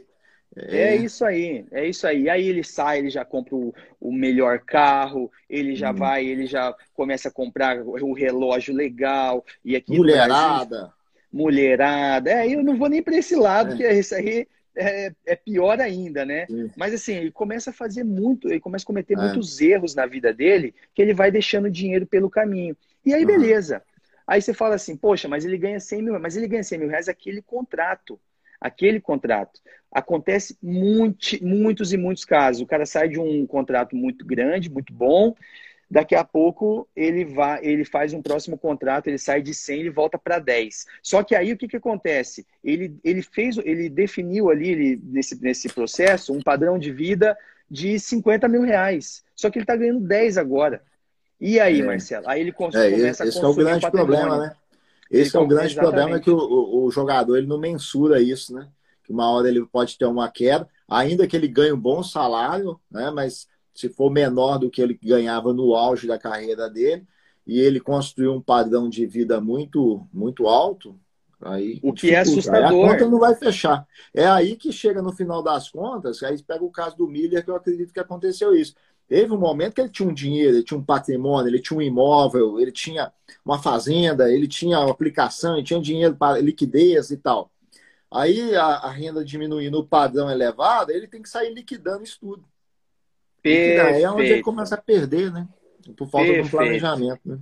Perfeito. Tem um estudo, Marcelo, tem um, um, uns dados, e depois nós vamos podemos falar um pouquinho, uhum. é, que eu tenho, a, a gente é, formou aqui uma uma assessoria integrada para os atletas. A gente abriu uma empresa para prestar esse tipo de assessoria para o atleta, é. justamente para a gente minimizar esse tipo de risco, esse tipo de acontecimento, né, que é muito vivo aqui, principalmente no futebol brasileiro. E depois eu quero que você me fale como que é no Japão aí, tá? Que é uma curiosidade que eu tenho. Mas aqui no futebol brasileiro é muito comum acontecer esse tipo de coisa. Então a gente tem um dado aqui que em cinco anos, Marcelo, em cinco anos, 80% dos atletas que param de jogar, 80%, isso é muito sério, param de jogar decretam falência. Ou seja, de não ter condição de, de viver realmente. Cinco anos. Só que assim, obviamente, o que, que, que, que se vende né, para fora? Ah, vende o Neymar, vende o, o Kaká, vende... mas a realidade Sim. Você é vê o senador certo. Romário, senador Romário que teve imóveis levados a leilão recentemente. Isso que é porque ele é senador, tem um salário ali, oito anos, senador da República, vai ter uma aposentadoria ainda como parlamentar e tal, e ainda nessa situação. Né? Isso é muito sério, Marcelo. É uma coisa assim que os jogadores. E é escancarado para os jogadores verem esse tipo de coisa, uhum. mas eles não veem. E, é isso, é, e assim, envolve, né, Marcelo? É, o jogador de futebol aqui no Brasil, ele é meio que uma referência para a família. É, para a família, quando eu digo, não é só os filhos, não, a esposa. É os pais, é os tios. Ele é uma referência tanto de pessoa como financeira. Você pensa se um cara desse quebra é, Você acha é, o, quando... o Pode concluir. Eu ia fazer uma pergunta nesse sentido, mas por favor, pode concluir. É, é você pensa o, quantas pessoas estão sendo impactadas negativamente quando um cara desse quebra, ou ele para de ter uma condição de dar suporte para para sua família, quantas pessoas vão ter dificuldade junto com ele, sabe? Então é esse tipo de coisa que é muito triste, cara. Sim, sim. Ô, ô Tiago, você acha que tem uma tendência também do jogador ele começar a bombar. E a família, e a família se acomodar em torno do cara, você pega ali o Existe pai, muito. Mãe, o irmão, o cunhado, o primo. Existe né? muito, fica, existe fica muito. acomodado em torno. Né? Ninguém quer crescer mais na vida, né? Ninguém quer correr Ex atrás do seu, né? Infelizmente, isso existe muito, o cara, sabe, Marcelo? O cara fica sendo um grande arrimo de, de família, né? E isso, isso traz pressão, né? Traz pressão. Porque você pega aquela problemática de você começou a carreira de futebol, chegou no seu ápice, você elevou o padrão de vida, você fez conquista patrimonial, porque eu acredito que todo jogador sai comprando um monte de coisa, né? Sai comprando. Mas aí depois ele elevou o padrão de vida, ele acostumou mal o parente, aí é onde depois ele tem que fazer aquilo que a gente pontuou já, de sair queimando aí, liquidando o patrimônio que ele conquistou, né?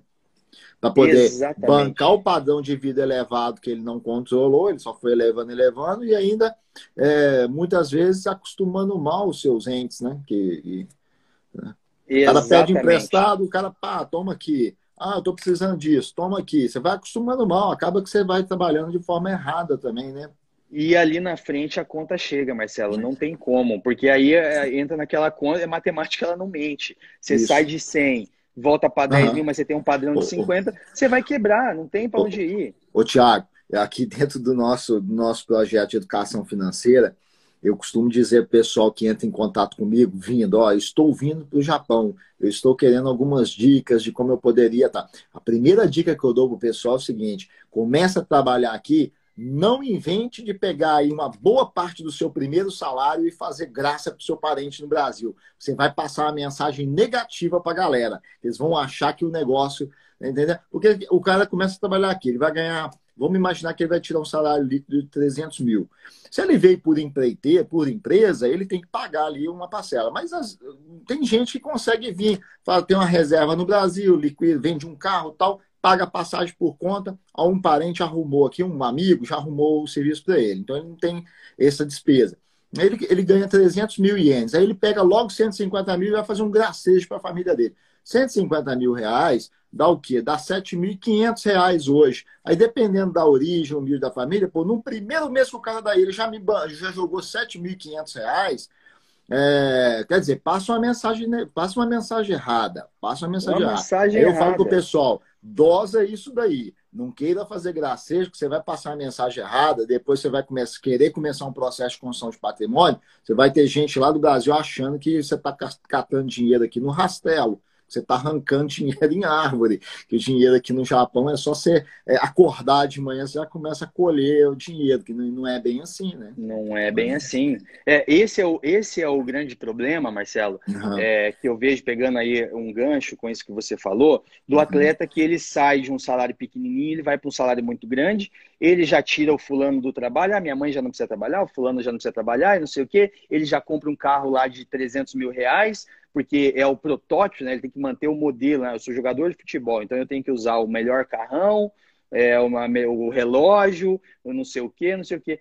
É, é esse tipo de coisa que a gente luta na empresa para quebrar, né? No sentido do cara não aumentar o padrão de vida, não uhum. querer abraçar o mundo de uma vez, não que você não, você não vai deixar de ajudar as pessoas. Eu acho que esse é um grande propósito da nossa vida, que a gente precisa entregar, devolver um pouco daquilo que a gente a gente é abençoado. E, ser, e ser é liberal, né? Ser liberal. Mas, ser mas liberal. também com, com, com bom senso, né? com bom senso, porque depois, senão a conta chega, não tem jeito. É. Então, assim, e é isso que a gente luta para quebrar no Brasil, esse, é, essa ideia que você tem que abraçar todo mundo da sua família, que o jogador de futebol especificamente tem que abraçar todo mundo da sua família, que ele tem que usar o melhor carrão, elevar o padrão de vida lá em cima, é, porque é, é variável né, a, a, os ganhos. Então, não tem como é, lutar contra lutar contra a matemática, né? Então, é. É, infelizmente, é, um é um trabalhinho de formiguinha, mas assim, na empresa a gente já tem conseguido embutir isso na cabeça de vários atletas que estão muito felizes. É, não deixaram de ser felizes, é, cuidando um pouco mais ali é, de algumas áreas que estavam é, com a torneira aberta, né? A gente costuma falar. Certo. O, o, o, o Alan coloca aqui, por isso a importância de uma boa assessoria ao jogador. Aí, antes eu perguntar sobre a questão da assessoria, da empresa da qual você é sócio, dessa assessoria financeira, aí só voltando à questão dos investimentos seu, né? Então, você tomou uma consciência financeira, influenciado pela tua esposa, isso é excelente, né? Quando a gente tem alguém do nosso lado que, que joga junto, né? que, que, que, defende, Sem dúvida. defende o lucro da família, né? O que eu sempre falava aqui, sempre falo na minha casa ainda, falava lá atrás, falava, ó, a família tem que fechar em torno do lucro da família, em, em termos, do, do, em termos de crescimento patrimonial da família, né? Isso é importante. Mas você, Thiago, quando você começou, então, a preservar o teu, o teu recurso, controlar suas finanças aí, você foi para o investimento tradicional do jogador de futebol. Quando eu falo investimento tradicional, é porque o jogador de futebol tem essa pegada do imobiliário, né? Compra, sai comprando imóveis e tal. Ou você foi, já foi mais assim, é, uma pegada mais é, sofisticada, já para ativos financeiros? Como que, que foi essa distribuição aí? Eu acho que praticamente você quase respondeu minha, essa pergunta. É exatamente isso. É, eu enxergo a necessidade, obviamente, de ter um cuidado um pouco maior com, a, uhum. com, com os ganhos, com o dinheiro. Eu vou primeiramente para o mercado imobiliário, né, que sempre foi muito reconhecido né, aqui no Brasil. Uhum como algo como segurança, né? A gente cresceu ouvindo é. dos nossos avós, nossos pais, ai, compre terra, compre imóvel, quem compra é terra não erra. Quem compra a terra não é. Esses lemas que nem sempre, são ver, nem sempre são verdades, né? Então, é. É, obviamente, eu fui para esse Teve caminho. um caso de um jogador lá em Minas, ele foi comprar propriedades em Goiás, quem contou isso foi um corretor amigo meu. Aí ele não olhou nada tal, e era um brejo, cara. Ele tinha comprado era um Poxa pedaço de brejo e tal. Então não é sempre que não compra terra, não é? Não é bem assim. Exatamente, exatamente. Mas eu, eu segui, obviamente, é, é, é é, isso, obviamente, por não ter muito é, para onde ir. Eu falei, poxa, eu preciso fazer uhum. alguma coisa, é, eu estou começando a ganhar dinheiro, então eu fui para o mercado imobiliário. Obviamente, tomava cuidado para que eu pudesse ter essa exposição ao mercado imobiliário com conceito, ou seja, algo que pudesse, que não fosse um brejo, né? Algo que fosse, que fosse um, é, situações onde eu poderia multiplicar capital. Então, fui para esse caminho. No, no, transcorrer da minha carreira, eu comecei, eu como um curioso assíduo, né? Eu uhum. comecei a ir para o mercado financeiro, fazer alguns cursinhos, falei, poxa, tem um caminho é, mais aberto, né? Tem outras possibilidades, não só o mercado imobiliário. E uhum. aí, eu, eu vou, aí eu vou um pouquinho mais entender como que funcionava fundos de investimento, como que funcionava ações, como que funcionavam os produtos de banco, né? Vamos pegar os CDBs, é, vamos, vamos como é que é, como é que funcionam papéis do governo. E comecei a, aos pouquinhos, né, entrar, adentrar, e comecei a ver que isso é muito melhor, né? A, a, a, o mercado financeiro ele te traz uma condição até muito melhor do que o mercado eh, imobiliário, né? Em, em termos e, de gestão, né? Em, em termos de gestão, até de liquidez, né? É isso.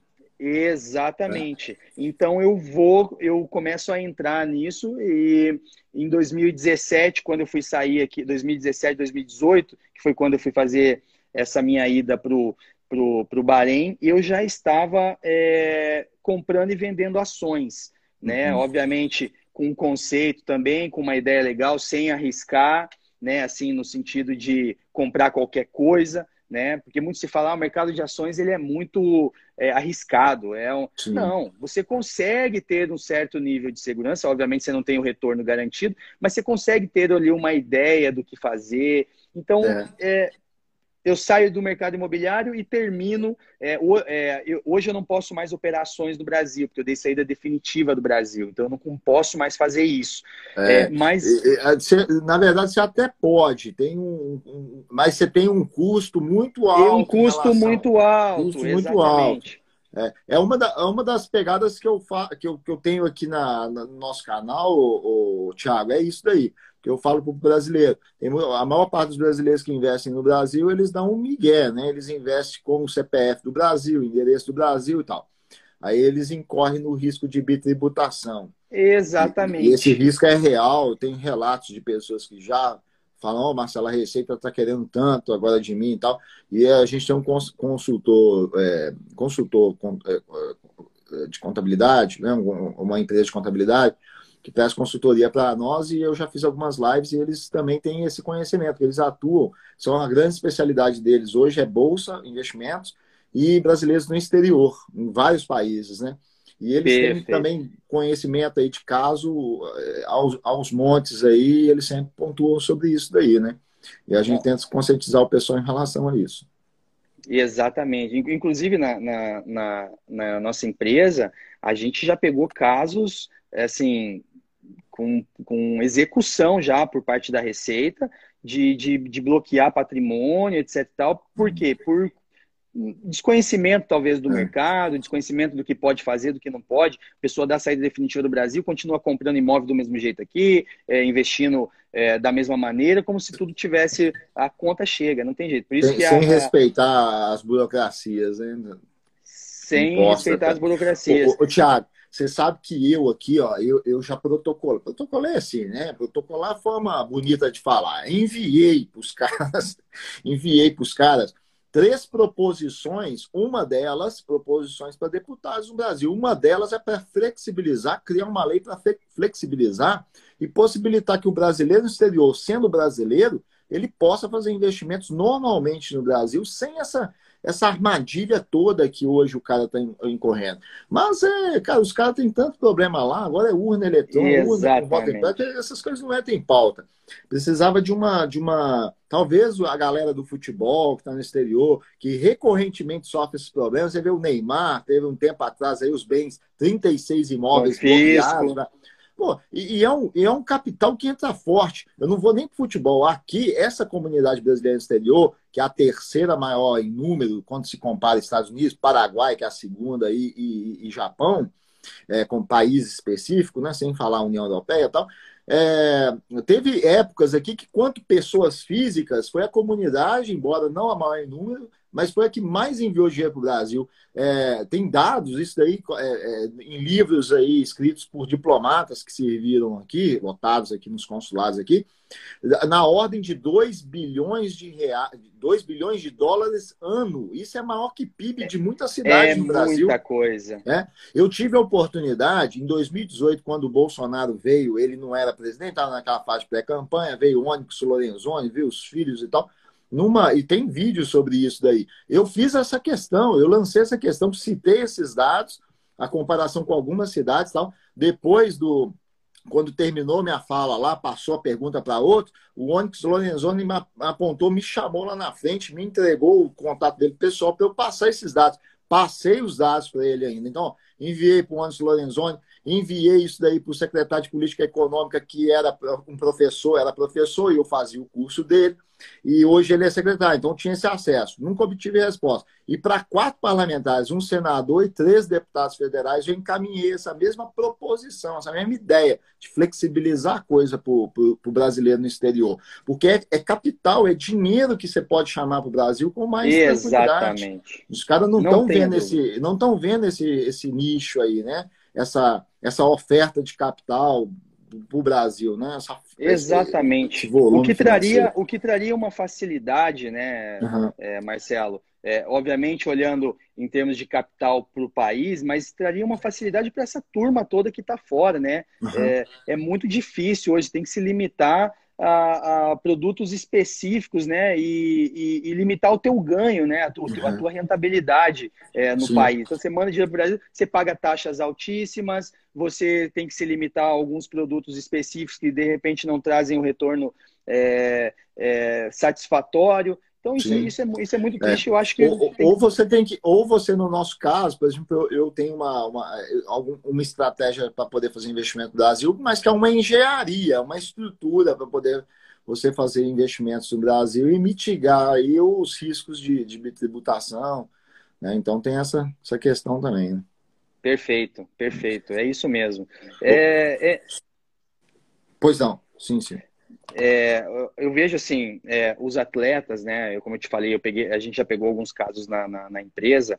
É, se o cara dentro do Brasil ele já não sabe como fazer o processo de uma maneira é, legal, de uma maneira onde vai, vai trazer um retorno para ele, você imagina é, esse, esse atleta que vai para fora do país, onde envolve questão de é, CPF, saída definitiva, é, a tributação no país que ele está indo jogar, uh, se ele vai trazer o dinheiro líquido ou não, como que vai fazer. Você imagina para esse cara, o que, como que ele vai fazer para rentabilizar o dinheiro dele, para é, multiplicar o capital dele, as dúvidas que ele tem, se dentro do país dele ele já tem, você imagina esse cara que vai para fora. Então, assim, o que pudesse facilitar para esse cara seria Sim. fantástico, fantástico. E aí eu estou indo só para uma esfera tá, de, de atleta, de, de, jogador de futebol, né? Isso sem, sem ir para outros, outros segmentos, né? É, enfim, a gente torce para que isso aconteça, né? De uma maneira que esse pessoal possa ter esse, esse suporte, né? Essa, essa facilidade maior. Tiago, só aproveitar aqui, pontuar para você uma questão que você tinha feito a pergunta do jogador de futebol japonês. Tem um amigo nosso aqui, eu não sei se ele chegou na live hoje, que é o Kevin. Ele atua aqui na G-League, junto, é, trabalhando junto com jogadores brasileiros que atuam na liga principal aqui do Japão. E ele fala sobre isso também, que o jogador japonês ele tem uma, uma educação financeira, os caras estão inseridos no contexto em bolsa, estão fazendo seus investimentos é, né, os seus aportes no contexto de bolsa. E ele observa isso, que o jogador brasileiro, por sua vez, ele já tem essa pegada mais tradicional do jogador, que é, é comprar o tijolo, o imóvel, né? Mas não é de Brasil para comprar imóvel. É. Aí outro ponto que eu queria só é, destacar aqui, aproveitando que você é do mercado, que você é sócio de uma empresa de assessoria financeira, é isso aqui, ó. Isso aqui é o, é o, é o home broker da corretora. Aqui, ó, são facilidades que a gente tem aqui no Japão. Eu fiz até um Reels esse dia sobre isso. Aqui, essa, essa, isso aqui são três contas de custódia, que quando eu compro o ativo aqui, aqui quantidade, aqui é o valor do ativo, aqui eu estabeleço o prazo da ordem, e aqui eu tenho três contas de custódia. Essa daqui, se eu deixar assinalado, eu vou ser tributado, e a, mas a corretora, ela, ela ela faz a declaração anual dos ativos e, e faz o recolhimento do, ganho de, do imposto que incide sobre o ganho de capital.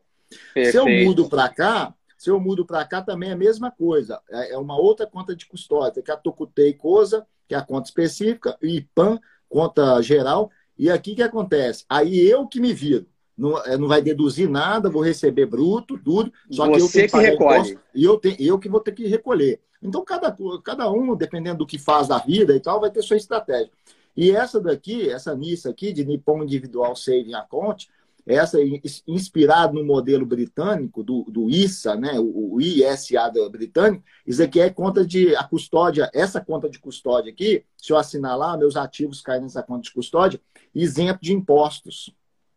Isento Perfeito. de impostos num período de cinco anos. Aí depois de cinco anos eles migram para uma dessas duas custódias aqui que eu tenha vinculado no processo aí de, de abertura de conta da corretora.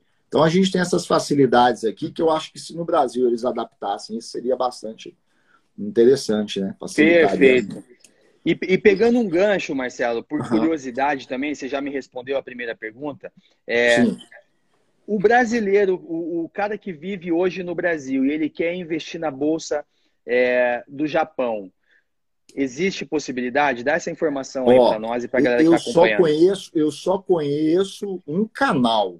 Que se chama Saxo Bank, que é um banco dinamarquês. Ele tem, tem filial em São Paulo. Eu estou te falando de dado aí de um ano atrás, tá? Nem sei se de repente Perfeito. fechou tal. Mas até então o que eu sabia é isso. Ele tem acesso a mais de 30 mercados, inclusive bolsa japonesa, então através do Saxo Bank. Tal. Só que acontece que o Saxo Bank é o seguinte: taxas caras e já exige de. O cara tem que abrir a conta e aportar 10 mil reais.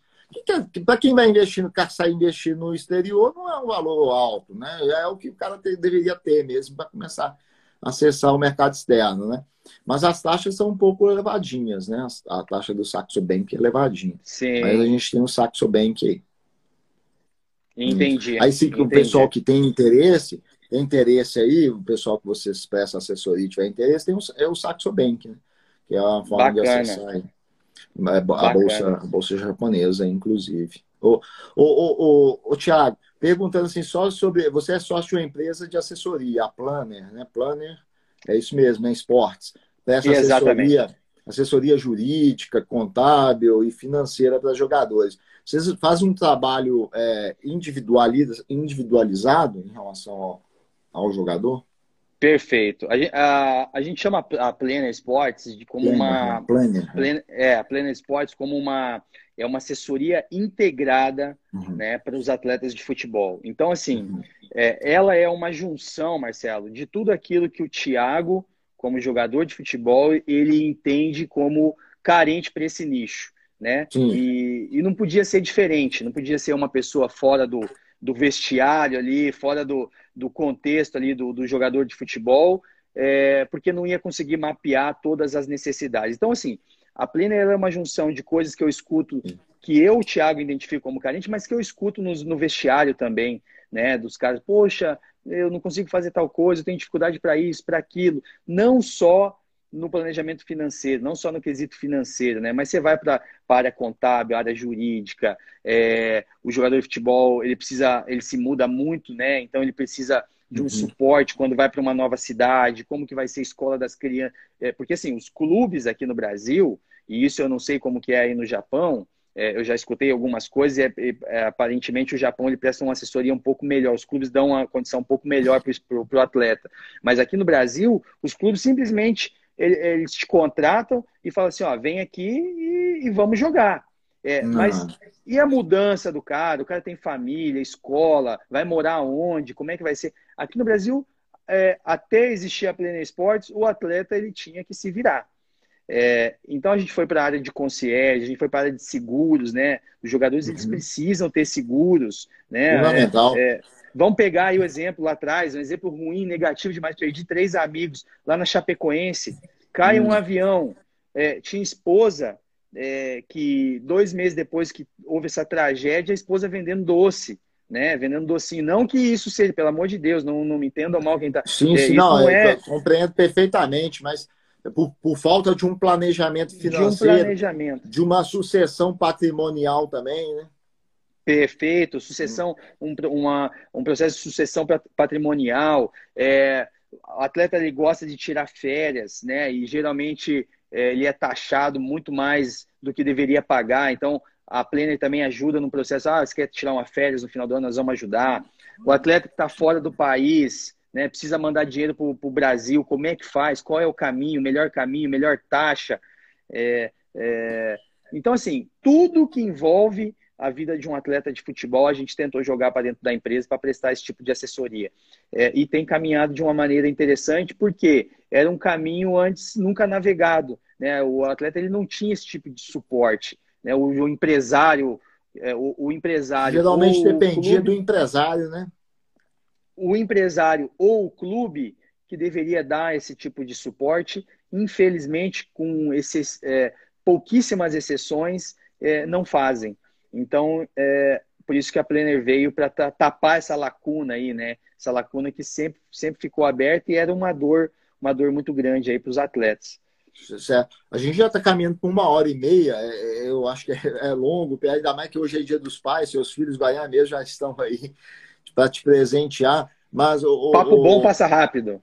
Ô, Tiago, no caso aí, a, a, a Planner, ela, ela atua, é, é, a base é Brasil, né? Mas atua com jogadores de futebol no mundo, brasileiros, né? Brasileiros só ou qualquer tipo de jogador aí?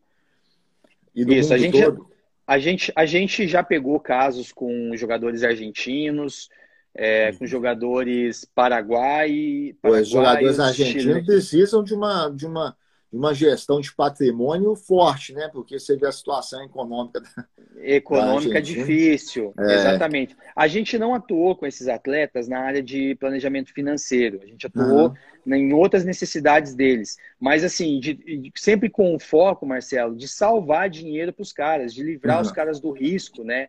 Porque, assim, é, eu vou te dar um exemplo banal, tá? Mas chegou lá um jogador em BH lá, vai jogar no Galo, lá no, no Cruzeiro. Uhum e ele precisa de um lugar para morar. E aí Sim. o clube, o que, que o clube faz? O clube simplesmente passa o contato de um corretor, tá? Que é amigo ali dos dirigentes, etc uhum. e tal. E esse, cara, esse jogador ele entra em contato com o corretor, ô fulano, preciso de um apartamento tal para morar, assim, uhum. assim, assim. Aí o apartamento custa lá, vou dar um, um número, tá? Custou 5 mil reais lá o aluguel do apartamento.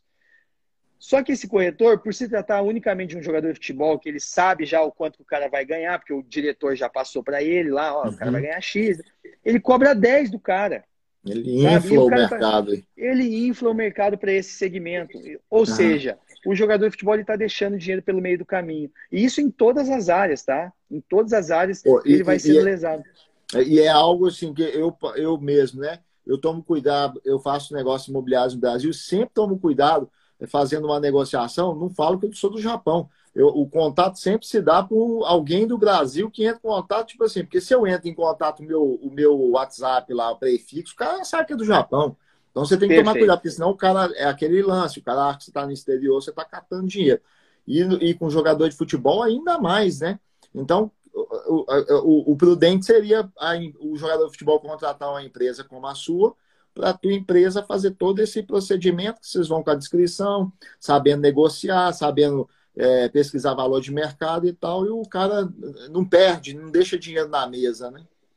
Perfeito. É esse o intuito, esse é o maior intuito. Primeiro, em livrar o cara do risco, é, cercar todas as áreas, beleza, salvamos dinheiro. Agora nós vamos uhum. para um outro caminho. Vamos ver como é que nós podemos multiplicar esse capital é, sem, é, com um determinado nível de risco. Então a gente encaminha para o setor, setor responsável por essa área para que uhum. ele possa daí sim é, maximizar tudo aquilo que ele que ele está lutando para caramba, né? E como eu te falei, a realidade de jogador de futebol no Brasil ela é uma realidade difícil. Ele uhum. precisa realmente olhar com carinho para essa para essa área, né? Porque é uhum. algo que vai trazer benefício para ele e para o resto da família, né? Pelos anos aí a que vem à frente. Certo. Aí, no caso, vocês atuam com brasileiros espalhados pelo mundo, né? Jogadores, especificamente jogadores de futebol, é um nicho que vocês encontraram, né? Exatamente, apenas com jogadores, jogadores de futebol, né? Nesse uhum. primeiro momento, a gente até existe aí uma, é, é, na nossa, no nosso caminho, né, nosso planejamento para o futuro, realmente abrir para outros segmentos da sociedade, uhum. que a gente enxerga também como necessário. É. Vou te dar um exemplo, tá? Hoje eu vejo que está muito nichado isso. Eu acho que é até interessante, porque você consegue oferecer. Por exemplo, no meu caso, meu foco é brasileiro no Japão. Aí eu, tô, eu, eu me enquadro dentro do que você falou, que você falou que você, melhor do que o cara que está fora do futebol, que é um assessor financeiro, mas não conhece nada do contexto do futebol, das pressões psicológicas, dos anseios e frustrações, por exemplo, você conhece essa, essa dinâmica toda. Então, você melhor ainda vai poder orientar, né? Ou participar no planejamento de uma empresa que presta isso para o jogador. Eu, no meu caso também, eu me propus a fazer a abordagem do brasileiro no Japão, entendendo aí esse, esse contexto. E hoje eu vejo isso, é, é, assessoria especializada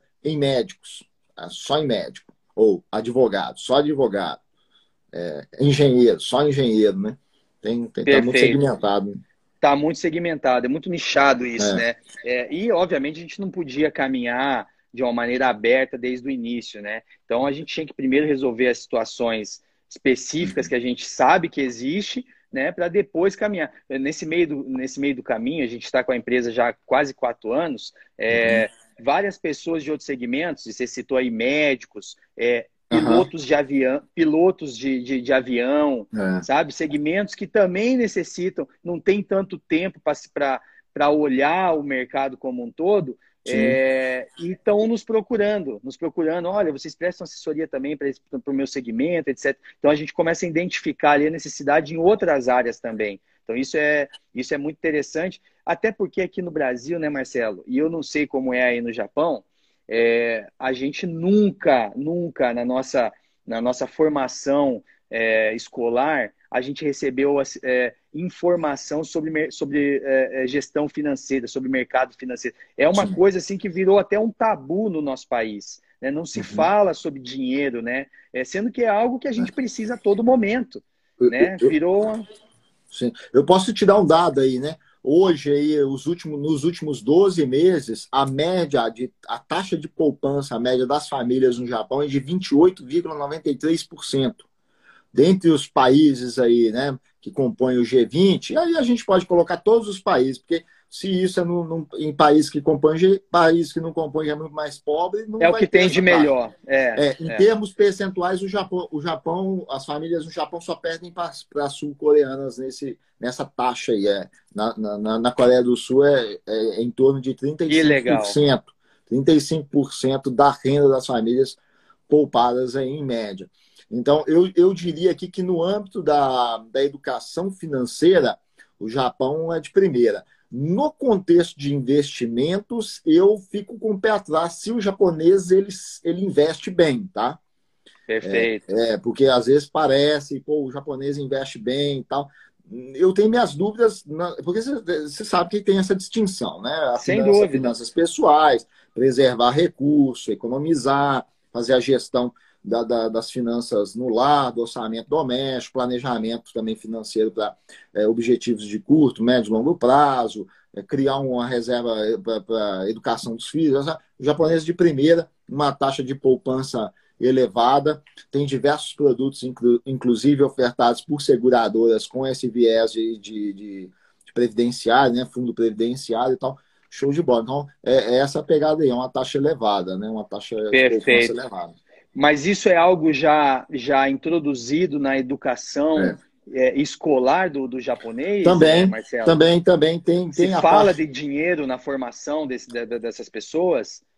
Eu, tive, eu tenho três filhos que passaram pelo sistema educacional, tá? Não é uma coisa uhum. muito forte, muito forte, forte, mas tem, digamos assim, que de, num, num aspecto é, do currículo, né? Tá meio que dentro de um currículo oculto aqui no Japão. Esse senso de prevenção, de cuidado, né? de economia, isso daí tá bem, tá bem, tá bem, implícito, tá? Eu o, até o, escrevi um post, o, o, o Tiago, que eu listei seis, seis pontos é, é, e depois eu fiz até uma live com a minha esposa e a gente é, colocou mais o sétimo ponto, que é o papel das esposas, das mulheres japonesas que cuidam da parte da gestão financeira. Né? Então há essa delegação é, de, do, do, né, das esposas cuidarem dessa parte financeira. E isso ajuda bastante. Né?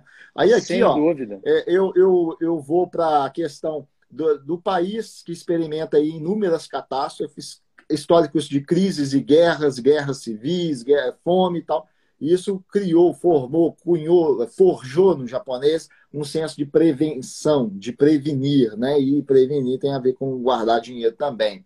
Outro ponto que é essa prática de poupar está bem difundida. É que qualquer loja que você vai, você encontra inúmeros modelos de cofrinhos, de cofre de lata, de livrinhos, onde você vai anexando uma moeda X de determinado valor por dia. Então, esse conceito está bem difundido aí, sobretudo para criança. A criança já tem essa cultura dela ter o cofrinho e fazer essas economias.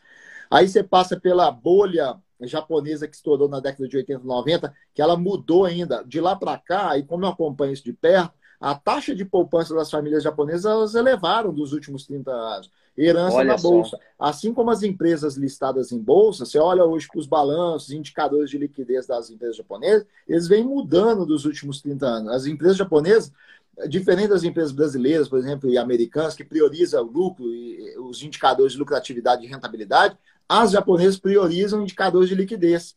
Equilibrar os seus balanços, robustecer os seus caixas. Isso advindo também da bolha, do, do problema que teve há 30 anos atrás a bolha. Aí você tem aí é, a questão da relação de trabalho aqui no Japão também. O Japão experimenta uma das menores taxas de desemprego do mundo, tem um histórico, mesmo em tempos de crise. Aí tem também o aspecto do modelo de capitalismo aqui no Japão, onde governo, grandes corporações, bancos se juntam pelo interesse nacional. Aí, na época de, de, crise, buscam não mandar tanto embora. Aí, o brasileiro que me assiste vai falar: não, a gente é mandado embora. Mas a gente é. A brasileira é, é aquela modalidade de trabalho, a maior parte, temporário, né, que vai sofrer. Então, são um conjunto de fatores, eu acho que eu não citei aqui os seis todos, mas são um conjunto de fatores que contribuem para que o japonês ele tenha essa alta taxa de poupança aí, tá? Aí a gente Fantástico. vai desde questões históricas, culturais, o, essa, como o comportamento japonês é, foi forjado por esse histórico de catástrofes, né? Então tem Perfeito. Mas, mas, aí você já vê enraizado uma uhum. questão de, de, de economizar, né? de, se, de se preocupar com o futuro, né? de se preparar para para algum, algum problema ali na frente. Eu acho que isso, isso é muito válido, né? Não oh. é deixar de viver, né? Mas é se precaver. A pandemia. Pandemia ano passado, governos mundo afora dando incentivos. Governo dos Estados Unidos, o cheque de 1.400, governo do Brasil cadastrando os, os informais para dar o auxílio emergencial, governo do Japão, 100 mil ienes, que é quase mil dólares, 100 mil ienes para todo mundo. Todo mundo, indiscriminadamente, todo mundo. Olha só. É, no Brasil e Estados Unidos, você já observou o que aconteceu, a inflação. Tá? Inflação. Aqui no Japão, é, aqui a gente tem, eu costumo dizer que a gente tem uma inflação sorrateira aqui, ô, Thiago, porque não há um aumento do preço na, na tá, do preço aí na o preço dos produtos, mas tem a redução uhum. sorrateira da quantidade do produto, sobretudo alimento. E isso acaba sendo a inflação camuflada, né? Sem dúvida. É, você encarece a unidade dentro de um pacote de pão, por exemplo. Se você uhum. pagava 198 ienes, um pacote de seis pães. Agora esse pacote só tem cinco pães. Você encareceu o preço da unidade. Lógico, obviamente. Essa inflação, essa inflação sorrateira. Mas o que aconteceu? O governo japonês deu dinheiro para todo mundo. O ministro das Finanças, que já foi primeiro-ministro, chamado Taro Asso, e já morou no Brasil durante um ano, ele, como ministro das Finanças, ele, eu, na minha visão, sabiamente, ele propôs o seguinte: dinheiro não, vamos dar um voucher, vamos dar um, um, um, um vale aqui com prazo para o povo poder gastar. Por quê? A leitura dele estava correta, porque o povo não vai sair gastando. O japonês tem esse, esse, esse, comportamento, diferente do cara do auxílio emergencial, que vai fazer churrasco, vai queimar o dinheiro imediatamente. Os cheques do Biden, lá do Trump, do Biden, sei lá quem que instituiu aí os 1.400, também vai fazer a mesma coisa nos Estados Unidos, que lá a gente tem um caldeirão cultural, pessoas vindas de várias partes do mundo, né? Aqui não, aqui a galera segura a onda. Aqui a galera segura a onda. Perfeito, perfeito, perfeito. Então ele deu esse voucher para a galera realmente ele... fazer girar o negócio. É, não, então, ele queria, não, mas aí acabou que deram o dinheiro mesmo. Ah, deram o dinheiro. Aí, mas o, o, ministro das Finanças, chamado Taruaço, que é vice, vice-primeiro-ministro também, ele falou: não, vamos. Ele queria dar o, o, o vale. O vale compra por um período de tempo para forçar, porque aí a galera ia ter que gastar. Sim, eu, que particularmente, eu, particularmente, que ganhei 100 mil, como todo mundo, e aí o pessoal fala, ah, mas você precisa ganhar os 100 mil? Não, não preciso. Mas eu vou pagar a conta desses 100 mil. É isso. 100 mil é, é gasto público. Eu vou pagar essa conta lá adiante. Então eu também. É exatamente. Aí o, e o dinheiro vem, né? O dinheiro veio para todo mundo aí que solicitou, tal, fez os procedimentos, veio o dinheiro, tal. É, eu, particularmente, prefiro o dinheiro, obviamente, mas pensando no, na, na, na, ideia do governo de girar a economia, eu fico com a ideia do, do Taruaço. Do voucher, é, que era ter dado um voucher para poder o dinheiro circular, né? Porque aí você vê que não aconteceu isso, né? Quando a gente acompanha os indicadores de consumo das famílias, que eu acompanho sempre aqui, o, o, o Tiago, o meu trabalho assim às vezes o pessoal acha que eu só falo sobre educação financeira, como investir na bolsa e tal, mas eu busco fazer um, um acompanhamento da economia. Eu estou sempre monitorando os quatro motores da economia, os quatro influenciadores do PIB, né? Os gastos do governo, os consumos da, consumo da família, investimento das empresas e exportações líquidas, porque isso já nos fornece uma leitura do andar da economia do país, né? Até para eu fazer investimento, isso é interessante, né? Sem dúvida, sem dúvida nenhuma. É, mas é, é, é, interessante isso, você, uhum. você falar sobre isso, mas você já vê enraizado na, na cultura é, do japonês a necessidade, né? Eles já, eles já, eles já percorreram 50% do necessário, que é o quê? É você primeiro se, se precaver, você salvar Sim. dinheiro, você ter ali a sua liquidez, a sua reserva de emergência, que a gente tanto fala aqui no, no, no Brasil, né? Então Sim. você tem, a partir daí agora é um outro processo. Aí é um processo de como que eu vou rentabilizar melhor. Mas é muito legal, porque isso nem no Brasil a gente não tem nem isso, né? Não tem é. nem essa cultura de, de salvar, Sim. de se precaver, né? Então é muito Sim. interessante, muito legal isso. É. Ó, eu tenho dados aqui. A bolsa, a bolsa de Tóquio, ela chegou a 67 milhões de investidores individuais, tá?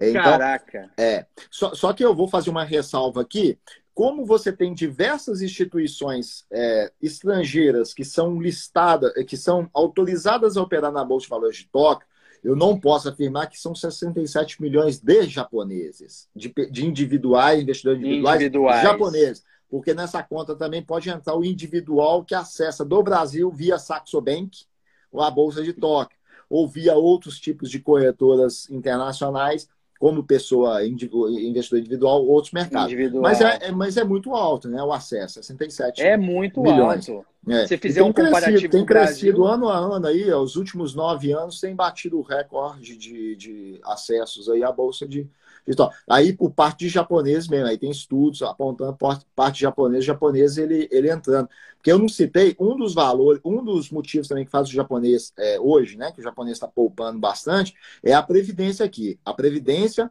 é, aqui, é, é, se você compara o que o japonês vai receber ou que um brasileiro vai receber, com, isso convertendo a câmbio de hoje para o Brasil, é interessante. Mas aqui é uma micharia, é ridículo. Não, o cara não vai viver com a aposentadoria aqui, não. As estimativas é. de hoje, na atual condição, no que já foi feito de reforma, o cara não vive. É uma pegada que eu bato forte aqui, Tiago, no nosso trabalho. É, eu sempre eu trago a tabela, traduzi a tabela, é, coloco ela aqui, compartilho ela recorrentemente, falo pessoal, atente-se aí. Se você está contribuindo baseado numa média salarial, então a base de contribuição é sua média salarial. Se, portanto, uh, por, pelo um horizonte de tempo de contribuição, e aqui na geração atual, a maior parte dos brasileiros no Japão, eles não vão contribuir pelo tempo pleno, que é 40 anos, porque tem gente que vai contribuir 20 anos, 30 anos e tal. Então, a aposentadoria é ridícula. Mesmo para o japonês, que tem uma renda alta e, e vai contribuir pelo pleno, 40 anos, as estimativas já são ridículas. O cara não vai conseguir viver só com benefício previdenciário, ele tem que fazer, então, é, por fora, construir seu, seu fundo previdenciário por fora. Então, é uma pegada que a gente, a gente, eu pontuo bastante aqui. Eu reconheço que às vezes eu sou até chato com esse negócio, mas você tem que ser chato, né? Você tem que expor isso daí, né? Você, você tem, tem que, que alertar. Os dados falem para o pessoal, os dados falem por si só para o pessoal, o pessoal se conscientizar financeiramente.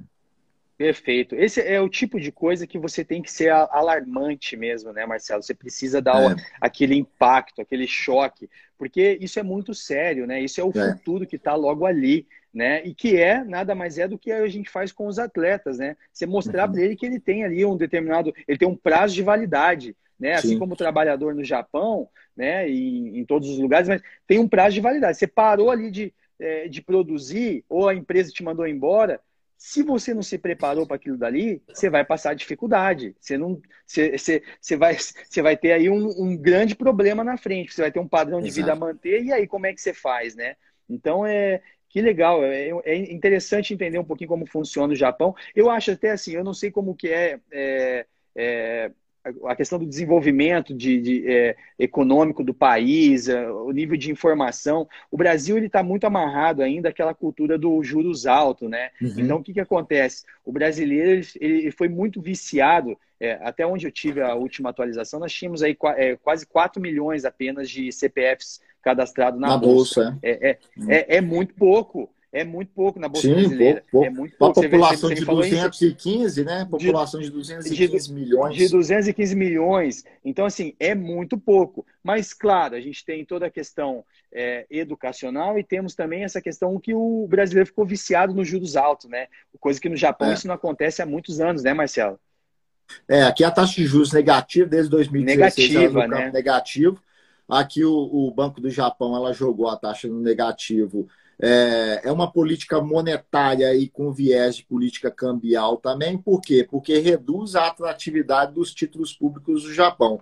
Perfeito. Porque se aumenta a atratividade de títulos públicos do Japão, o dinheiro vem, o iene se valoriza e isso prejudica as exportações do país. Aqui tem uma, uma linha que o próprio governo do Japão, no final do ano passado, visto que o Biden já era o cara que ia ganhar, ele já tinha traçado, ó, se a cotação do, do dólar cair para baixo de Hakuen, a gente passa uma risca, a gente vai agir forte no mercado de câmbio. Porque historicamente, Perfeito. historicamente, o, o, os governos democratas, aí eu cito o Biden, o Biden não, o Clinton e o Obama, foi onde é, a moeda japonesa mais se valorizou por conta de políticas dos democratas americanos. Então, o governo japonês, já com esse histórico, ficou atento em relação a isso, né? Então, é, e para o Japão não é vantagem nesse sentido o iene se valorizar. Se valorizar como? O dólar ir abaixo de. Eu falei Hakuen aqui, que é, japonês, que é em japonês, mas é 100, é, é uma moedinha de 100. Deixa eu, deixa eu ver se eu tenho aqui. É, não tenho, cara, não tenho aqui. Poxa, não tenho aqui. É uma moedinha de. de, de, de é, aqui fala Hakuen, porque uhum. é, 100, é 100 ienes, mas aqui também a nota de mil em japonês é 100. Então acaba que o brasileiro usa mais o termo em japonês que é ryakuen. Né? Ryaku é a moedinha de 100 ienes, que aqui não tem a vírgula, né? não tem o fracionamento, não tem os centavos, então a gente é como se fosse a moeda de um real nossa, tá? A moeda de um real para o Brasil, um dólar aí, a moeda de esse daí de Hakuen aí, né? Se for considerar aí. Entendeu? Perfeito. Então a gente tem essa, essa pegada aí. É, aí o governo ele trabalha com essa política monetária, que ao mesmo tempo já é a política cambial também, para controlar aí. Porque em 2008, o que aconteceu? Mercado japonês, mercado americano colapsou, bancos europeus tinham laço naquele subprime americano também, uhum. Tá, inseguro. Tiveram é, dificuldade. capital foi buscar iene. IEN como porto seguro. Aí o que aconteceu? O IEN se valorizou sobre modo. A cotação do dólar aqui chegou a 87, foi descendo, chegou a 75 ienes. IEN muito forte. Isso prejudica as exportações. Muito forte. Exportações. Então, perfeito. É... Perfeito, perfeito. Faz sentido, faz sentido. Sim, sim. Não, muito legal, muito legal. É... E é isso, né? É, o brasileiro, ele, ele precisa evoluir, né? É, é uhum. é, caminhar mais. Já tem, nos últimos dois, três anos, a, a, coisa tem crescido, porque você vai dois, três anos atrás, nós tínhamos é, mil CPFs cadastrados, né? Então uhum. é, é, muito pouco, é muito pouco. Hoje é, eu, eu lembro que ficou Ainda... durante muitos anos entre 500 e 600 mil CPFs. 500 600. Né? Era muito pouco, muito pouco. É, então é uma bolsa pouco. pequenininha, né? É, e é algo que o brasileiro ele precisa acordar, né? Porque principalmente Exato. agora, agora nós estamos numa alta, um pouquinho uma alta de juros, subiu um pouquinho agora na semana passada, nessa semana agora fomos a 5,25 é. novamente, mas assim ainda é uma taxa de juros é, é, pequena. Nós estamos com uma inflação, estamos falando de uma inflação de quase 8. É, os, últimos, os últimos indicadores. Então, assim, você está deixando dinheiro pelo caminho, né? Você está deixando ali de, de, de, de, multiplicar o teu capital, porque a inflação está comendo tudo. Então, assim, é, o brasileiro precisa acordar, né? Ele precisa é, procurar outras maneiras, se educar financeiramente, precisa procurar outras maneiras para que possa estar tá rentabilizando o seu dinheiro. E acho que o exemplo do Japão, de caminhar aí, da população caminhar para para o mercado de ações, que no longo prazo ele sempre se demonstrou ser um, um, um mecanismo interessante para multiplicação de capital, que o brasileiro é. possa é. pegar esse exemplo e caminhar dentro disso também. Não, perfeitamente, exato. É o que a gente é, procura, né? Ao desmistificar investimentos no Japão. Você pensa que para brasileiro já não é difícil acessar o mercado de capitais. Você citou 4 milhões no, no, num contexto de 215 mil e se a gente pegar aí a população ativa, é 40%, a população ativa, né? É 40% da população total, então a gente já está falando de 80 milhões. Pô, 4 milhões Perfeito. 80 milhões é pouco. Né? É, Agora imagina pouco. desmistificar investimentos no Japão. Ó, a façanha aí que a gente. É, você tem a uma façanha que a gente, uma... que a gente buscou. É, é, o desafio é grande. Desafio desafio é muito grande. Às vezes, quando eu olho, eu já até escrevi um texto sobre isso, quando eu olho para trás, eu penso, pô, o cara tem que ser louco para fazer isso. E, e, o pessoal que vem, é, e me pergunta: é difícil aprender no Japão? Não, é fácil você investir no Japão. Difícil eu já fiz, que é sistematizar todo um conteúdo para poder ensinar o sujeito a abrir uma conta corretora e transitar ali no mundo dos investimentos. Aprender, né, para poder fazer o investimento. Né? É, eu acho que a maior, a maior dificuldade, sabe, Marcelo, da gente falar uhum. para o brasileiro e eu tenho a dificuldade, eu não, né? Porque eu tenho o, o, o setor responsável, Sim. eu não sou formado em economia, eu não tenho autonomia, eu entendo uhum. de muita coisa, mas eu não tenho autonomia para operar, né? Sim. É bom a gente entender isso. A gente tem o setor Sim. responsável dentro da empresa. Mas quando vai falar para esse, esse brasileiro, para esse atleta, você precisa. É, eu acho que a grande dificuldade é como explicar, né? Porque a gente vê muito mercado, ah, aqui no Brasil a gente costuma falar assim, é, o economês né? Existem várias, vários termos, né? Que o brasileiro ele não está familiarizado com esses termos. É, então, assim, a, a maior dificuldade é essa, é, é, o explicar de uma maneira simples, limpa, onde aquela pessoa ela venha a entender o conceito das coisas. Então, acho que é, esse é o grande é o grande quê da questão de como é, a gente, o, o nosso setor responsável dentro da empresa, é, eu lembro, eu falei, eu quero assistir uma abordagem sua, como é que você aborda um atleta, explica para ele. E um monte de termos, né, que difíceis uhum. realmente para o brasileiro entender. Falei, olha, você pode passar Sim. uma borracha em tudo isso que você está falando e vamos traduzir isso daqui. Porque senão uhum. a pessoa não vai saber, não vai fazer. Por quê? Porque se, se criou dentro do, do, do mercado econômico, da, da, da gestão patrimonial, muitas vezes no Brasil, isso eu estou falando no Brasil, tá? É, uhum. é, muito termo difícil, muito. É, ficou aquele núcleozinho ali de quem entende, quem, e quem não entende foge disso, se assusta. Acho que é, é risco, acho que é, é, é. é, problema, que vai perder dinheiro, que vai. Por quê? Porque talvez foi mal explicado, foi mal repassado para o investidor, para as pessoas, o que realmente é o conceito daquilo ali. Então, acho que esse é o grande, é. é a grande dificuldade que tem, né? É, é, por outro lado também a gente tem, a gente tem é, aparentemente joga a favor, mas também joga contra, que é a figura das corretoras que ganham com giro rápido e fomentam muito a indústria do day trade, né? As corretoras fomentam também muito, que acaba passando uma ideia, uma ideia errada de como a pessoa deve iniciar nos investimentos, né? Eu, eu vejo Sem isso como um, um, um, problema também. É, assim, Sem uma dúvida. questão que tem que ter uma análise crítica sobre isso. É, elas, elas, estão conflitadas, né, Marcelo, a é. todo momento, né? Elas precisam fazer o giro, né? É, precisam pagar a continha do final do mês e a maneira de rentabilizar a maneira mais forte é essa: é você fazer a carteira do cliente girar a todo momento, né? E, e aí, é, obviamente, as taxas é, eles embolsando essas taxas. Enfim, é, é, um, é um problema grande, né? É, um, é muito mais estrutural a coisa, né? Sim, é verdade. Ô, Thiago, nós estamos caminhando para duas horas, live de duas horas no Instagram. Antigamente o Instagram nem permitia mais de uma hora. Meu caro, eu vou, vamos, vamos fechar por aqui, senão vai virar um podcast do Flow Podcast aí. Eu não sei se acompanha os caras depois. Muito longo. É, mas eu, eu, eu gosto de conversar aí sobre assuntos diversos e, e assuntos né, envolvendo investimento e aí o, a experiência de vida das pessoas. Gostei muito aí da conversa com você. É, eu gostaria já de estender o convite aí para você voltar a participar aí outras, em outras ocasiões aí, a gente trocar mais ideia aí sobre, sobre investimento, sobre essa experiência de educar aí um público específico, né? Nós compartilhamos essa experiência. Muito obrigado mesmo. Eu que gostaria legal. que você deixasse sua, sua, sua, sua mensagem, suas considerações finais.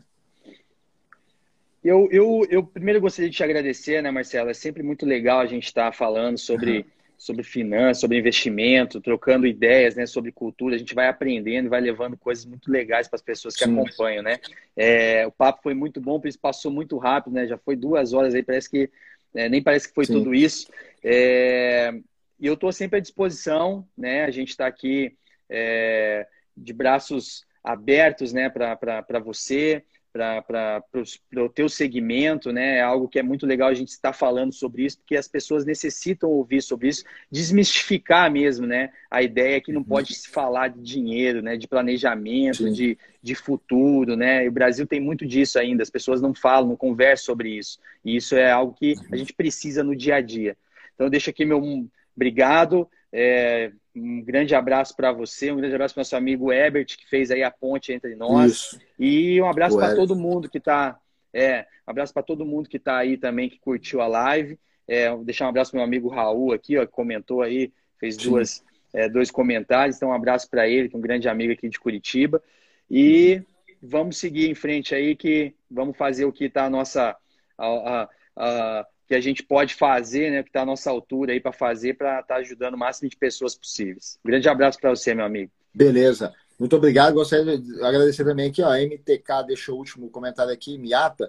Não existe educação financeira na cultura do brasileiro e o pensamento ainda engessado na política da poupança e CDB dos bancões, infelizmente. É, durante muito tempo eles tocaram a pauta aí do, do, do que é, seria, entre aspas, investimento no Brasil, né? Muito ligado à questão do emprestar, né? Porque esses produtos financeiros nada mais é do que empréstimo de dinheiro, de dinheiro para o banco, né? Para o banco girar isso daí.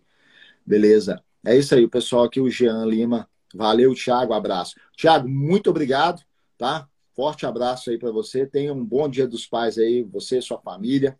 É, seus pais, tem pai? Seu, seu pai é, é vivo? Tenho, tenho pai, tenho é. pai, tenho mãe. Ambos eles, eles acabaram nos seguindo juntos, ambos uhum. têm também as suas sua, seus outros companheiros, uhum. mas estou sempre em contato com eles aí é. e tenho eles vivos. Hoje vou ligar lá pro ligar lá pro papai, dar um parabéns para ele, né? Acho que é importante. E, parabéns para você também, né, Marcelão? Beleza. Estendo aí o, o Feliz Dia dos Pais pro seu, pro seu, pro seu pai também. Obrigado. Beleza. Um muito obrigado mesmo, de coração. Forte abraço aí, cara. Sucesso abraço, aí na mais. carreira aí. Beleza. Tudo de bom. Valeu. Grande abraço. Grande abraço. Tchau, Pessoal, tchau. muito obrigado Valeu. a todos. Tchau, tchau. Valeu.